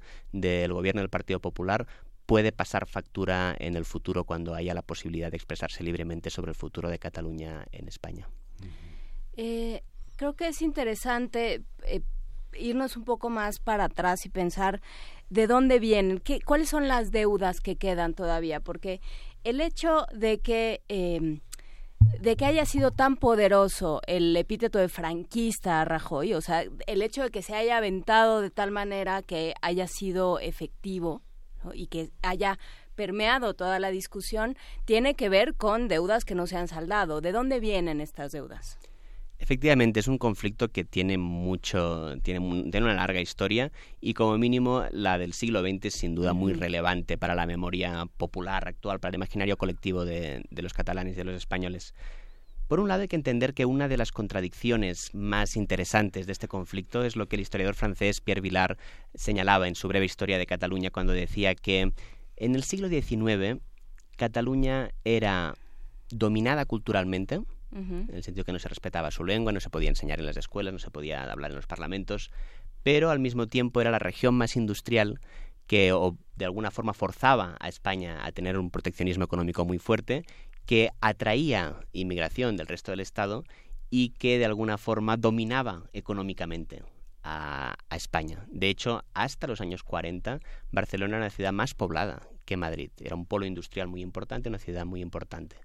Y en ese sentido, esta mezcla de haber sido dominadora económica pero dominada culturalmente explica estas contradicciones que por un lado hay un sentimiento fuerte de agravio cultural y por el otro es un movimiento en gran parte de clase media, históricamente. No es, de hecho, hay como una especie de sándwich en la situación política en Cataluña, en la que la clase media es muy catalanista, la clase popular es entre indiferente o muy poco catalanista y la clase alta suele ser muy españolista.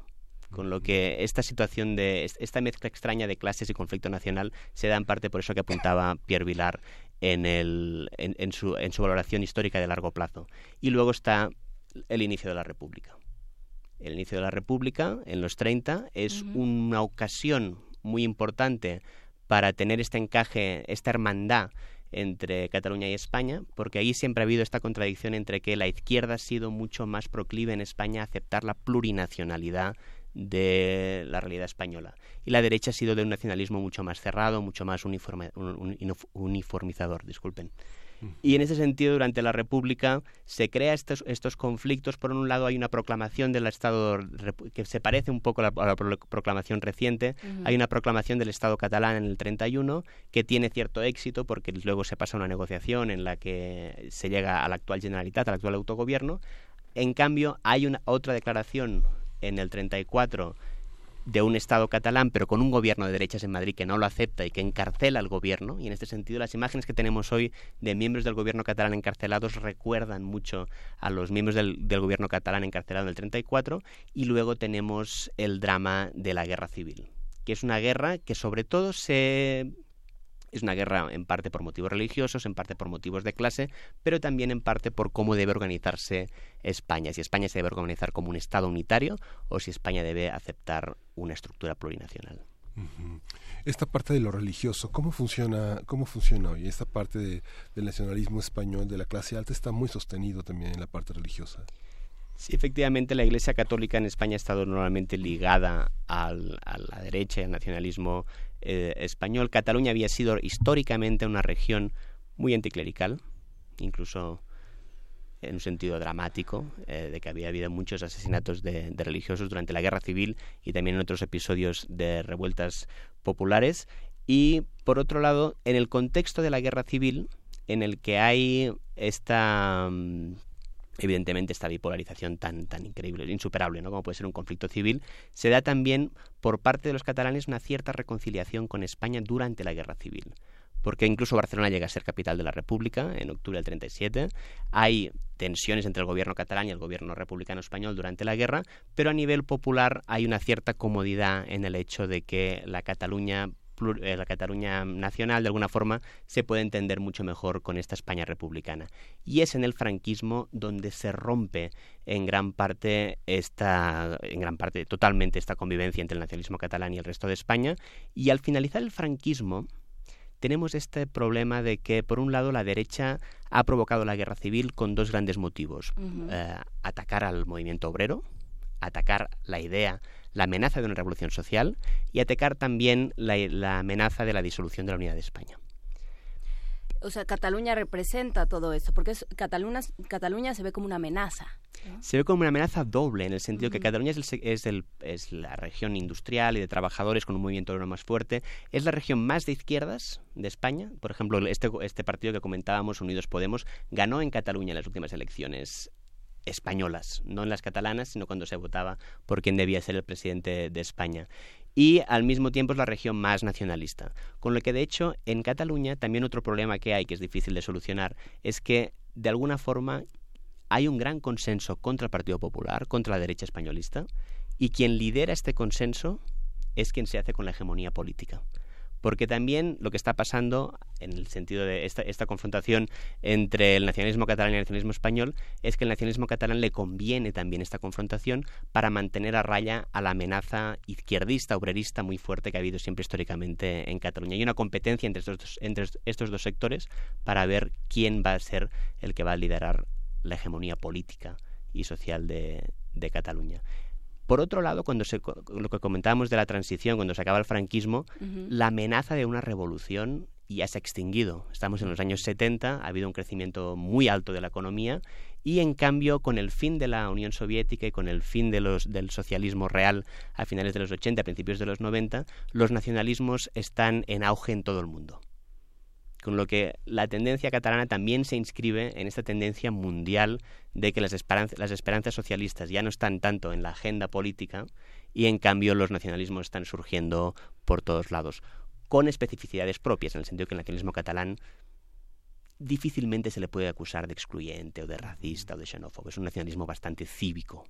Sí, y es muy interesante. A lo largo de finales de los años 80 empezó una irrupción en las artes escénicas. En México llegaba la Fura del Baus, las, la, canción, eh, las tradiciones medievales que estaban muy representadas en eventos masivos, en conciertos, en pequeñas representaciones también teatrales universitarias. Eso fue parte del nacionalismo. Yo ahora pensaba esta mañana que había en varios periódicos eh, el, el ajuste de cuentas de las empresas que se habían retirado. Pensaba como eh, eh, Cataluña le había rentado el suelo a, una, serie de instituciones eh, globales y que ahora se quedaba con un sello de identidad que siempre había estado presente en Cataluña. ¿Cómo se vive, cómo se vive esto, Juan Cuando estamos planeando en la planeación, Juan Inés planteó un problema que es muy interesante, el tema del fútbol. ¿Cómo se vive el tema del fútbol? Es otra forma también de un signo de identidad también muy, muy importante. Sin duda, en el caso del fútbol, una cosa que se ha dicho y que tiene cierto sentido es que el conflicto en parte se explica por la futbolización de la política y también el fútbol está muy politizado. ¿no? Hay una politización de la política que se corresponde con una futbolización de la política una politización del fútbol que se corresponde, perdón, con una futbolización de la política. Y sin duda en el caso cultural, ahí siempre hay un debate que es muy difícil de, determinar, que es hasta qué punto el nacionalismo ha ayudado o no a la creatividad catalana. Porque por un lado está eh, el hecho de que en los años 80, con, todo lo que comentabas, también se puede atribuir este, este esplendor cultural al hecho de que había llegado la democracia y que había realmente una ruptura bastante fuerte con él. La movida y todas estas cosas. Efectivamente, que Madrid también tiene su, su gran auge cultural en ese momento por las ansias de libertad, por la sensación de libertad. Es difícil decir. Yo de hecho creo que en el fondo el tema nacional va un poco paralelo, pero no aplica tanto. Aplica en el sentido de que, de alguna forma, más que el nacionalismo, la sensación de ser una nación, independientemente que se reivindique, ayuda a esto. Hay una, autoestima nacional en Barcelona que de alguna manera Barcelona se siente capital, con lo que los artistas se quieren quedar en su capital. No tienen por qué ir a Madrid, muchos de ellos. En el caso del cine sí, el cine es muy potente en Madrid, pero por ejemplo el teatro es incluso más potente en, en Barcelona. Y en ese sentido lo veo más como una consecuencia, más que en el sentido reivindicativo, como una consecuencia de esta realidad, de esta realidad de percibirse como nación que ayuda mucho a no, es, no sentirse provincia, con todo el respeto por la vida cultural de provincia. Creo que eh, es interesante también, hablas de una España plurinacional, y sin embargo, parece, eh, de pronto se nos olvida Galicia, se nos olvida eh, el País Vasco, nos pregunta Javier Guerra qué pasa con este movimiento y con cómo se han dado las cosas en Cataluña, que, puede, qué está sucediendo también, cómo está reverberando esto en el, en el País Vasco o en otros o en otras naciones. ¿Cómo, ¿Cómo se entiende esto desde España? ¿Realmente es plurinacional o es simplemente Cataluña contra Madrid, como lo estamos planteando? Sí, sin duda es... Yo me inclino más por pensar que es plurinacional, que el conflicto tiene además muchas facetas interesantes porque todas las realidades son muy singulares, en el sentido de que en el País Vasco tienen, por un lado, la tragedia de haber vivido una situación muy violenta durante muchos años y además eh, en Galicia tienen la especificidad de que de alguna forma ahí sí el análisis de clase es muy distinto, porque en Galicia el gallego y la reivindicación nacional es algo que viene mucho más de lo popular. No hay esta burguesía que de alguna forma apoye al movimiento de clase media y sea capaz de crear las instituciones y el movimiento como para existir como una nación de facto, aunque no, aunque no de jure. En ese sentido, hay algo de sorpresa en Cataluña de que, aunque hay mucha simpatía en muchos sectores del País Vasco por lo que está pasando en Cataluña, hay algo de sorpresa de que el nacionalismo vasco no haya seguido un camino parecido, en el sentido de que no plantee una confrontación democrática, pacífica, pero rupturista. Y que habiendo tenido, habiendo pasado todo lo que haya pasado, no haya esta, esta vía más, digamos, de que el nacionalismo moderado y el nacionalismo radical se hayan unido en una estrategia común. Hay algo de sorpresa, pero sin duda tiene que ver con una situación muy distinta, sobre todo por el tema de que las heridas de la violencia todavía perduran. ¿Y la, el factor económico pesa también en esto? Sí, sin duda. Eh, y aquí hay otra de las un agravio del nacionalismo catalán que en parte tiene su sentido, que es que realmente el País Vasco ya tiene lo que hubiera querido tener Cataluña. El País Vasco tiene un nivel de autonomía fiscal muy, muy elevado.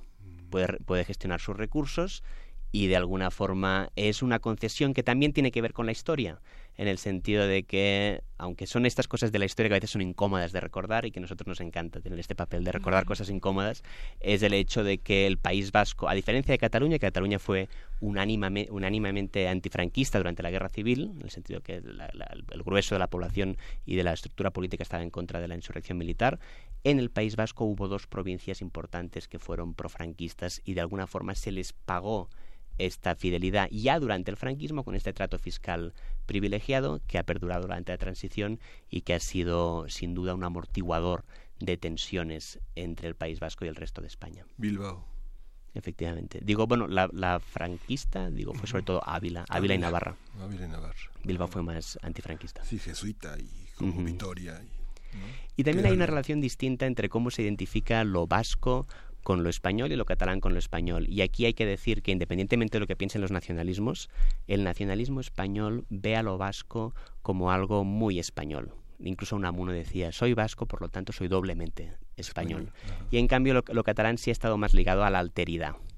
a incluso a prejuicios que parecen prejuicios a veces antisemitas sobre los mercaderes, los fenicios, los que están interesados en el lucro y en cambio hay algo hay una conexión entre las entre los entre los entre las fantasías luego la realidad es muy distinta no pero entre las fantasías nacionalistas la fantasía nacionalista española ve al País Vasco como algo mucho más propio y, interpreta la minoría interpreta el Frente Nacionalista como una parte minoritaria que en el caso catalán, que incluso cuando el nacionalismo no era tan fuerte, incluso cuando no había tanto deseo de independencia, había el prejuicio eh, por parte del nacionalismo español de que los catalanes en realidad eran independentistas, que ha sido un poco una profecía autocumplida, de tanto sospechar de que eran mayoritariamente independentistas, en parte han contribuido a que creciera mucho el sentimiento independentista, que todavía no sabemos si es mayoritario, sabemos que está más o menos a la mitad de la población. Y la gente lee en catalán desde hace más de 200 años, sin embargo en vasco lee hace bueno, poco. pero es que nos queda más cerca, ¿no? Sí. No, pero, o sea, digamos, siendo lengua romance es mucho más fácil encontrar afinidades, o sea, tienes una población mayor que encuentra afinidades con el catalán. Eh, lo que me parece curioso es que a pesar del, del eh, no sé si se ve como un pueblo vencido el pueblo, el País Vasco, porque con todo y su pasado tan violento y con todo lo que España sufrió tanto eh, por, la, por la violencia y por la mala eh, relación con el País Vasco, se, se ve menos amenazante que Cataluña, digamos en términos políticos y de discurso. sin duda, también una cuestión demográfica de que, digo, es es una tercera parte de Cataluña, el País Vasco, son, son dos millones. Eh, Barcelona es la segunda ciudad de, España. Digo, a nivel también de... Yo creo que ahí el factor demográfico es muy influyente porque otro factor importante para entender la actual crisis es que de alguna forma el hecho de que no haya una voluntad para encontrar una, un, un acuerdo con, con Cataluña desde España está implicando graves problemas para la gobernabilidad de España porque son tantos los diputados catalanes que hay en el Parlamento español que les cuesta formar una mayoría parlamentaria sólida. Y de hecho actualmente el Partido Popular está gobernando en minoría. Y bueno, en este choque de legitimidades del que hablabas al principio, como, como el origen de este problema, ¿cómo entra Bélgica y cómo entra, desde luego, por vía de Bélgica toda Europa? Me parece una pregunta muy interesante porque es eh, el tema europeo es crucial en el sentido de que si uno piensa en las posibilidades que tiene el, nacionalismo catalán actualmente, en las posibilidades que tiene para lograr sus objetivos en la forma en la que los quiere lograr, que los quiere lograr de forma pacífica, no quiere una guerra, y además los quiere lograr de forma intereuropea, tiene tres posibilidades. Por un lado, tiene la posibilidad de la vía europea, que sería conseguir que los gobiernos europeos hicieran una intermediación en España algo que es muy improbable. Es muy improbable porque debería haber una gran, gran represión para que realmente Europa se pusiera en contra de Rajoy y, se pusiera al nivel de, intermediador. Por otro lado, hay la vía que no tiene sentido, pero que se ha llegado a especular, de la extraeuropea, buscar apoyos en Moscú y Washington, pero eso implicaría un riesgo militar muy fuerte y además implicaría también una pérdida de apoyos por parte del propio nacionalismo catalán en la población. Y finalmente hay la vía española. Y la vía española es la idea de una vía larga, una vía pacífica, pero una vía en la que se encontrara la manera de facilitar una mayoría en España a favor del derecho a decidir y que seguramente en este camino, en el camino de obtener esta mayoría española a favor del derecho a decidir de todos los pueblos de España, no solo de Cataluña, y aceptar este carácter plurinacional de, de España, el problema, el riesgo, pero que también se puede ver como una oportunidad, es que en el camino de, buscar esto se encontrarían quizás con la reconciliación con el proyecto español.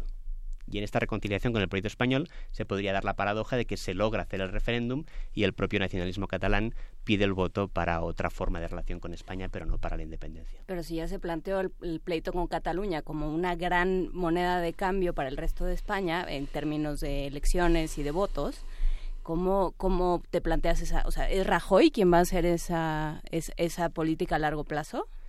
Rajoy... ¿O a Rajoy le conviene seguir peleando con Cataluña?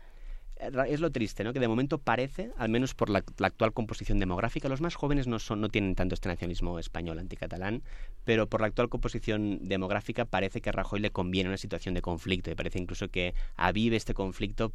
Hay que recordar que Rajoy está actualmente en riesgo de ser juzgado por casos de corrupción muy graves. Y de hecho no estamos hablando en España de eso, ya no digamos en el exterior, gracias al conflicto con Cataluña. Realmente es muy conveniente en muchos sentidos pero a largo plazo puede ser que en otro contexto, porque esto sí no tiene una solución a corto plazo, eso sí se ve claro, pero a largo plazo puede ser que sea justamente la derecha quien tome la iniciativa para hacer algo así, porque son estos casos en los que debe ser alguien de derechas quien haga algo que no se espera de ellos para que nadie lo acuse de traidor. Claro, en este sentido no serían Puigdemont y Rajoy quienes tendrían que llevar estas discusiones. Serían seguramente incluso una generación posterior de, mm. De políticos. Quizás no han nacido todavía. Bueno, pues muchísimas gracias. Hay que, hay que volver a anunciar que el, el viernes en la Casa de las Humanidades, en Presidente Carranza, a partir de las 12 del día, van a estar eh, diferentes eh, miembros de este Instituto de Investigaciones Históricas de la UNAM, Iván Escamilla, Alfredo Ávila, quien ustedes conocen por oírlo aquí, Martín Ríos, bueno, seguramente lo conocen por millones de cosas porque es muy prolífico, pero también lo conocen si nos escuchan en la sección de historia de Historia de México, Alfredo Ávila, Martín Ríos y Andreu Espasa, con quien acabamos de conversar. Muchísimas gracias, Andreu.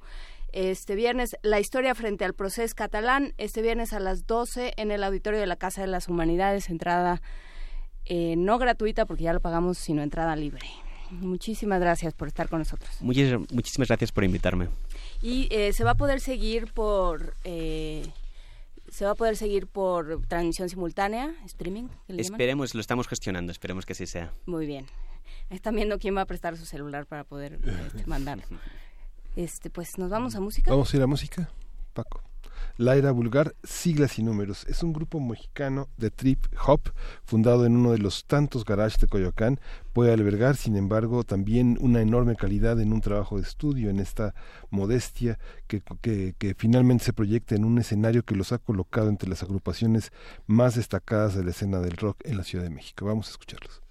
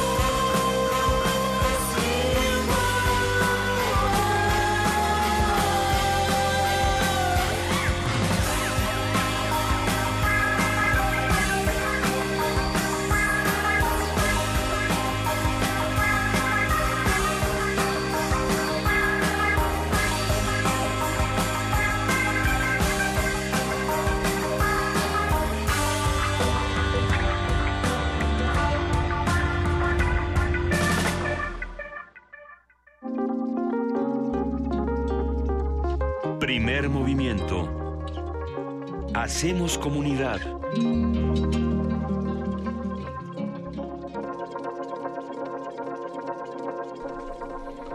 9 de la mañana con 46 minutos. Yo creo que Vania Nucci se acaba de comer una quesadilla porque me pasó un recado en un papel que se ve, que se ve a la- en la pantalla, pero también se escucha como de quesadillas. ¿eh? Entonces, bueno, en este papel dice que tenemos tres pases dobles para el partido de fútbol americano Pumas de CU contra las- los Tigres de la Universidad Autónoma de Nuevo León en el Estadio Olímpico Universitario, por supuesto, este sábado, el 18 de noviembre a las 12. Los vamos a regalar por Twitter con su nombre completo más Pumas CU. Váyanos contando eh, quienes vayan al, al partido, porque bueno, pues parece ser que los Pumas de CU Es están imparables, es, Es la, la final. final. Entonces, bueno, pues si quiere ver ganar a un, a un equipo de la universidad, venturosamente tenemos muchos más deportes, mucha más actividad física que el fútbol, soccer en la universidad. Y bueno, pues hay que ir a ver a los Pumas de CU contra los Tigres de la Autónoma de Nuevo León. Twitter con su nombre completo, más el hashtag Pumas CU y se los llevan. Y bueno, pues nos vamos con una llamada, reproducción radiofónica. ¿Quién está en la línea? Guillermo Tapia. Hola, hola, hola, Guillermo Tapia. Hola, Juana Inés. Miguel Ángel, buenos días. Hola Guillermo, buenos días. Gracias, gracias. Pues aquí contento primero como radio escucha, porque me hicieron el día escuchando a la era vulgar y con esa noticia de los Pumas. Muy contento de estar con ustedes. Pues nos da mucho gusto, Guillermo. Cuéntanos un taller de producción radiofónica. ¿Cómo, cómo funciona? ¿Qué hay que saber cuando, cuando se hace producción radiofónica y, y dónde se aprende?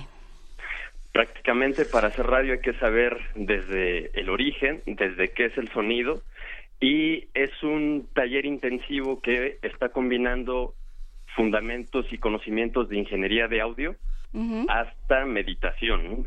Eh, entonces partimos de qué es el sonido, qué son todas estas vibraciones que nos rodean, que nos envuelven al despertar, al dormir, en todo momento, no necesariamente audibles, pero que sí están desde la materia hasta la luz y el pensamiento. ¿no? Entonces, conociendo estas ondas senoidales, estas vibraciones, pasamos al lenguaje radiofónico. Una vez que sabemos dominar eh, o entendemos bien el sonido, porque el sonido es también parte de la materia prima de la radio, no solo la palabra, ¿no? Entonces, eh, abordamos también el lenguaje radiofónico, a través del lenguaje damos forma a nuestras ideas de difusión, cualquier tipo de conocimiento que tengamos lo podemos abordar desde el lenguaje radiofónico y pasamos a, a los fierros entonces, eh, a hacer guiones radiofónicos, hacer grabaciones, edición de audio, montaje sonoro, pero ya con esta sensibilidad que te da el saber escuchar, el salir a caminar, escuchar tu entorno, escuchar las diferentes voces de hombres, mujeres, niños, niñas, ancianos, que todos tienen una modulación o una respuesta de frecuencia diferente, ¿no? Entonces, es como abrazar un gran campo de, de tópicos que envuelven a la radio y hacer la radio. Perfecto. ¿Quién puede asistir a este taller de producción radiofónica? Mm, Cualquier persona que quiera o tenga deseos de, de hacer radio, es ideal que sean eh, personas, no sé, de, de bachillerato para arriba. Después nos enfocaremos a hacer uno para, para niños. Eh, eso tenemos planeado para el año que entra. Pero cualquier persona que tenga el gusanito de, de expresión, hemos tenido en, en talleres anteriores desde cocineros, contadores, eh, matem- este, ¿cómo se llaman? Las actuarias que nos pusieron en problema ahí con las ondas senoidales y los senos, cosenos, cotangentes y todo eso. Pero cualquier persona, ¿no? No está enfocado nada más a gente de comunicación ni medios de mercadotecnia ni todo. De hecho es ideal, ¿no? Que el, que el comunicador no no abarque o no acapare todos los medios, sino que el comunicador sea pues el medio el que acerque todas estas herramientas a cualquier persona que desee expresarse. Muy bien. Y bueno, quien, quien asista a este taller, ¿qué va a saber? ¿Con qué va a salir? ¿Con- ¿Qué se va a llevar de ahí? ¿Qué se va a llevar? Pues desde, desde cero va a poder manejar herramientas desde microfoneo, conexión de cables, eh, vamos a seguir una ruta de grabación que implica eh, saber manejar interfaces de audio, mixers análogos y digitales, el procesamiento de edición y montaje, y prácticamente van a poder abordar una idea radiofónica desde el pensamiento, pasada por el guion, la grabación, hasta la exportación de ese audio, que puede ser un podcast o una transmisión vía streaming de, de audio. Y pues bueno, esa es la idea que, que desde cero, es decir, cualquier persona que ni siquiera haya hecho radio, eh, se involucre y pues haga radio, ¿no? Haga audios también. ¿Tiene un costo? Sí, tiene, tiene un costo de 2.500 pesos y este incluye el software de audio. Vamos a compartir también un extenso banco sonoro de, de archivos, efectos, con el que vamos a poder hacer nuestras producciones. Vamos a hacer también caminatas, caminatas sonoras para tomar postales sonoras, entrevistar gente. Estamos en el corazón de Coyoacán, en Allende y Xicoténcatl. Entonces es un lugar pues privilegiado para para abrir los oídos y, y captar muchas pues muchas cosas, muchas fotografías sonoras. Y tenemos la ventaja de que este taller por primera vez está siendo eh, apoyado por dos grandes marcas de equipo de audio y microfonía, cosa que que pues casi no sucede, ¿no? Siempre se van a la música, eh, quizá al cine, pero en esta ocasión están pues creyendo en la labor radiofónica y le están dando la importancia, pues entonces vamos a tener juguetes, eh, bueno, herramientas, herramientas de trabajo de sobra para cada uno de los alumnos que se integren a este taller, que será en la última semana de noviembre, del 27 al 30, de lunes 27 a jueves 30 de noviembre, y posteriormente vamos a sacar unos sabatinos, que es más eh, meditativo, de relajación, saber escuchar el medio ambiente.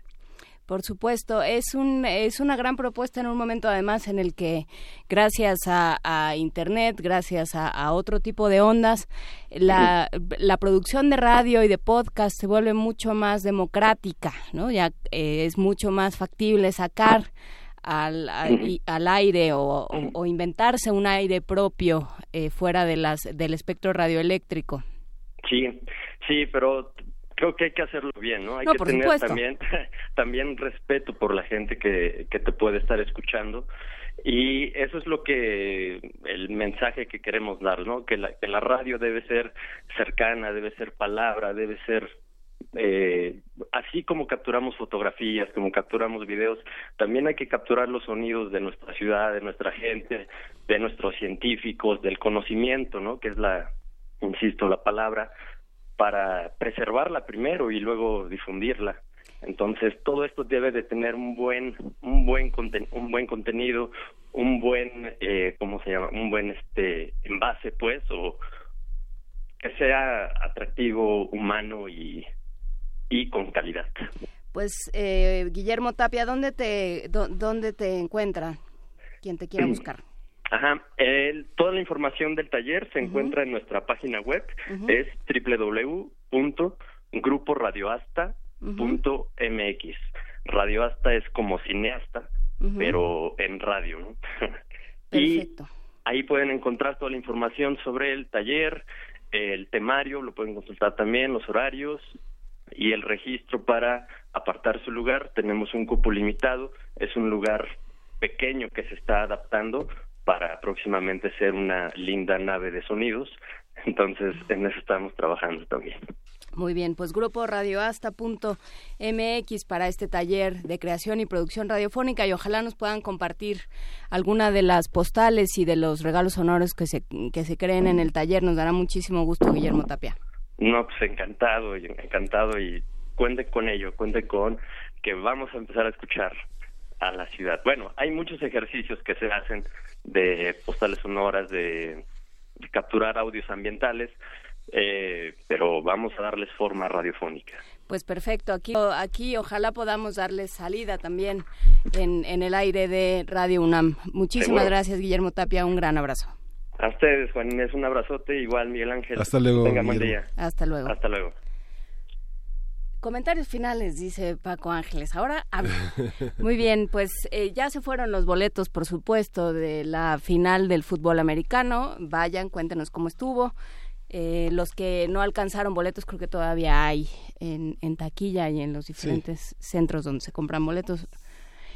Y bueno, pues eh, ya nos vamos. Qué día tan movidito. Sí.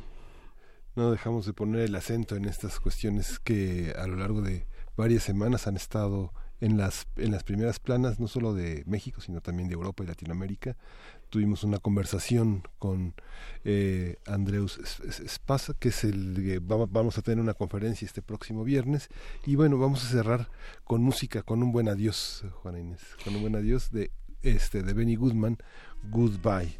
Él es conocido como el rey del swing y es uno de los representantes más populares de este estilo jazzístico. Su música ha sido empleada en múltiples bandas sonoras y bueno, es la banda de la película nada menos que 10 de radio de Woody Allen pues vámonos con estos días de radio y con Benny Woodman, eh, también dentro de estas eh, similitudes y dentro de estas eh, lamentables paralelismos que encontramos con otros países, Irán, Irak, la frontera de Irán, Irak se ha visto sacudida, se vio, se vio violentada por un temblor durante el fin de semana.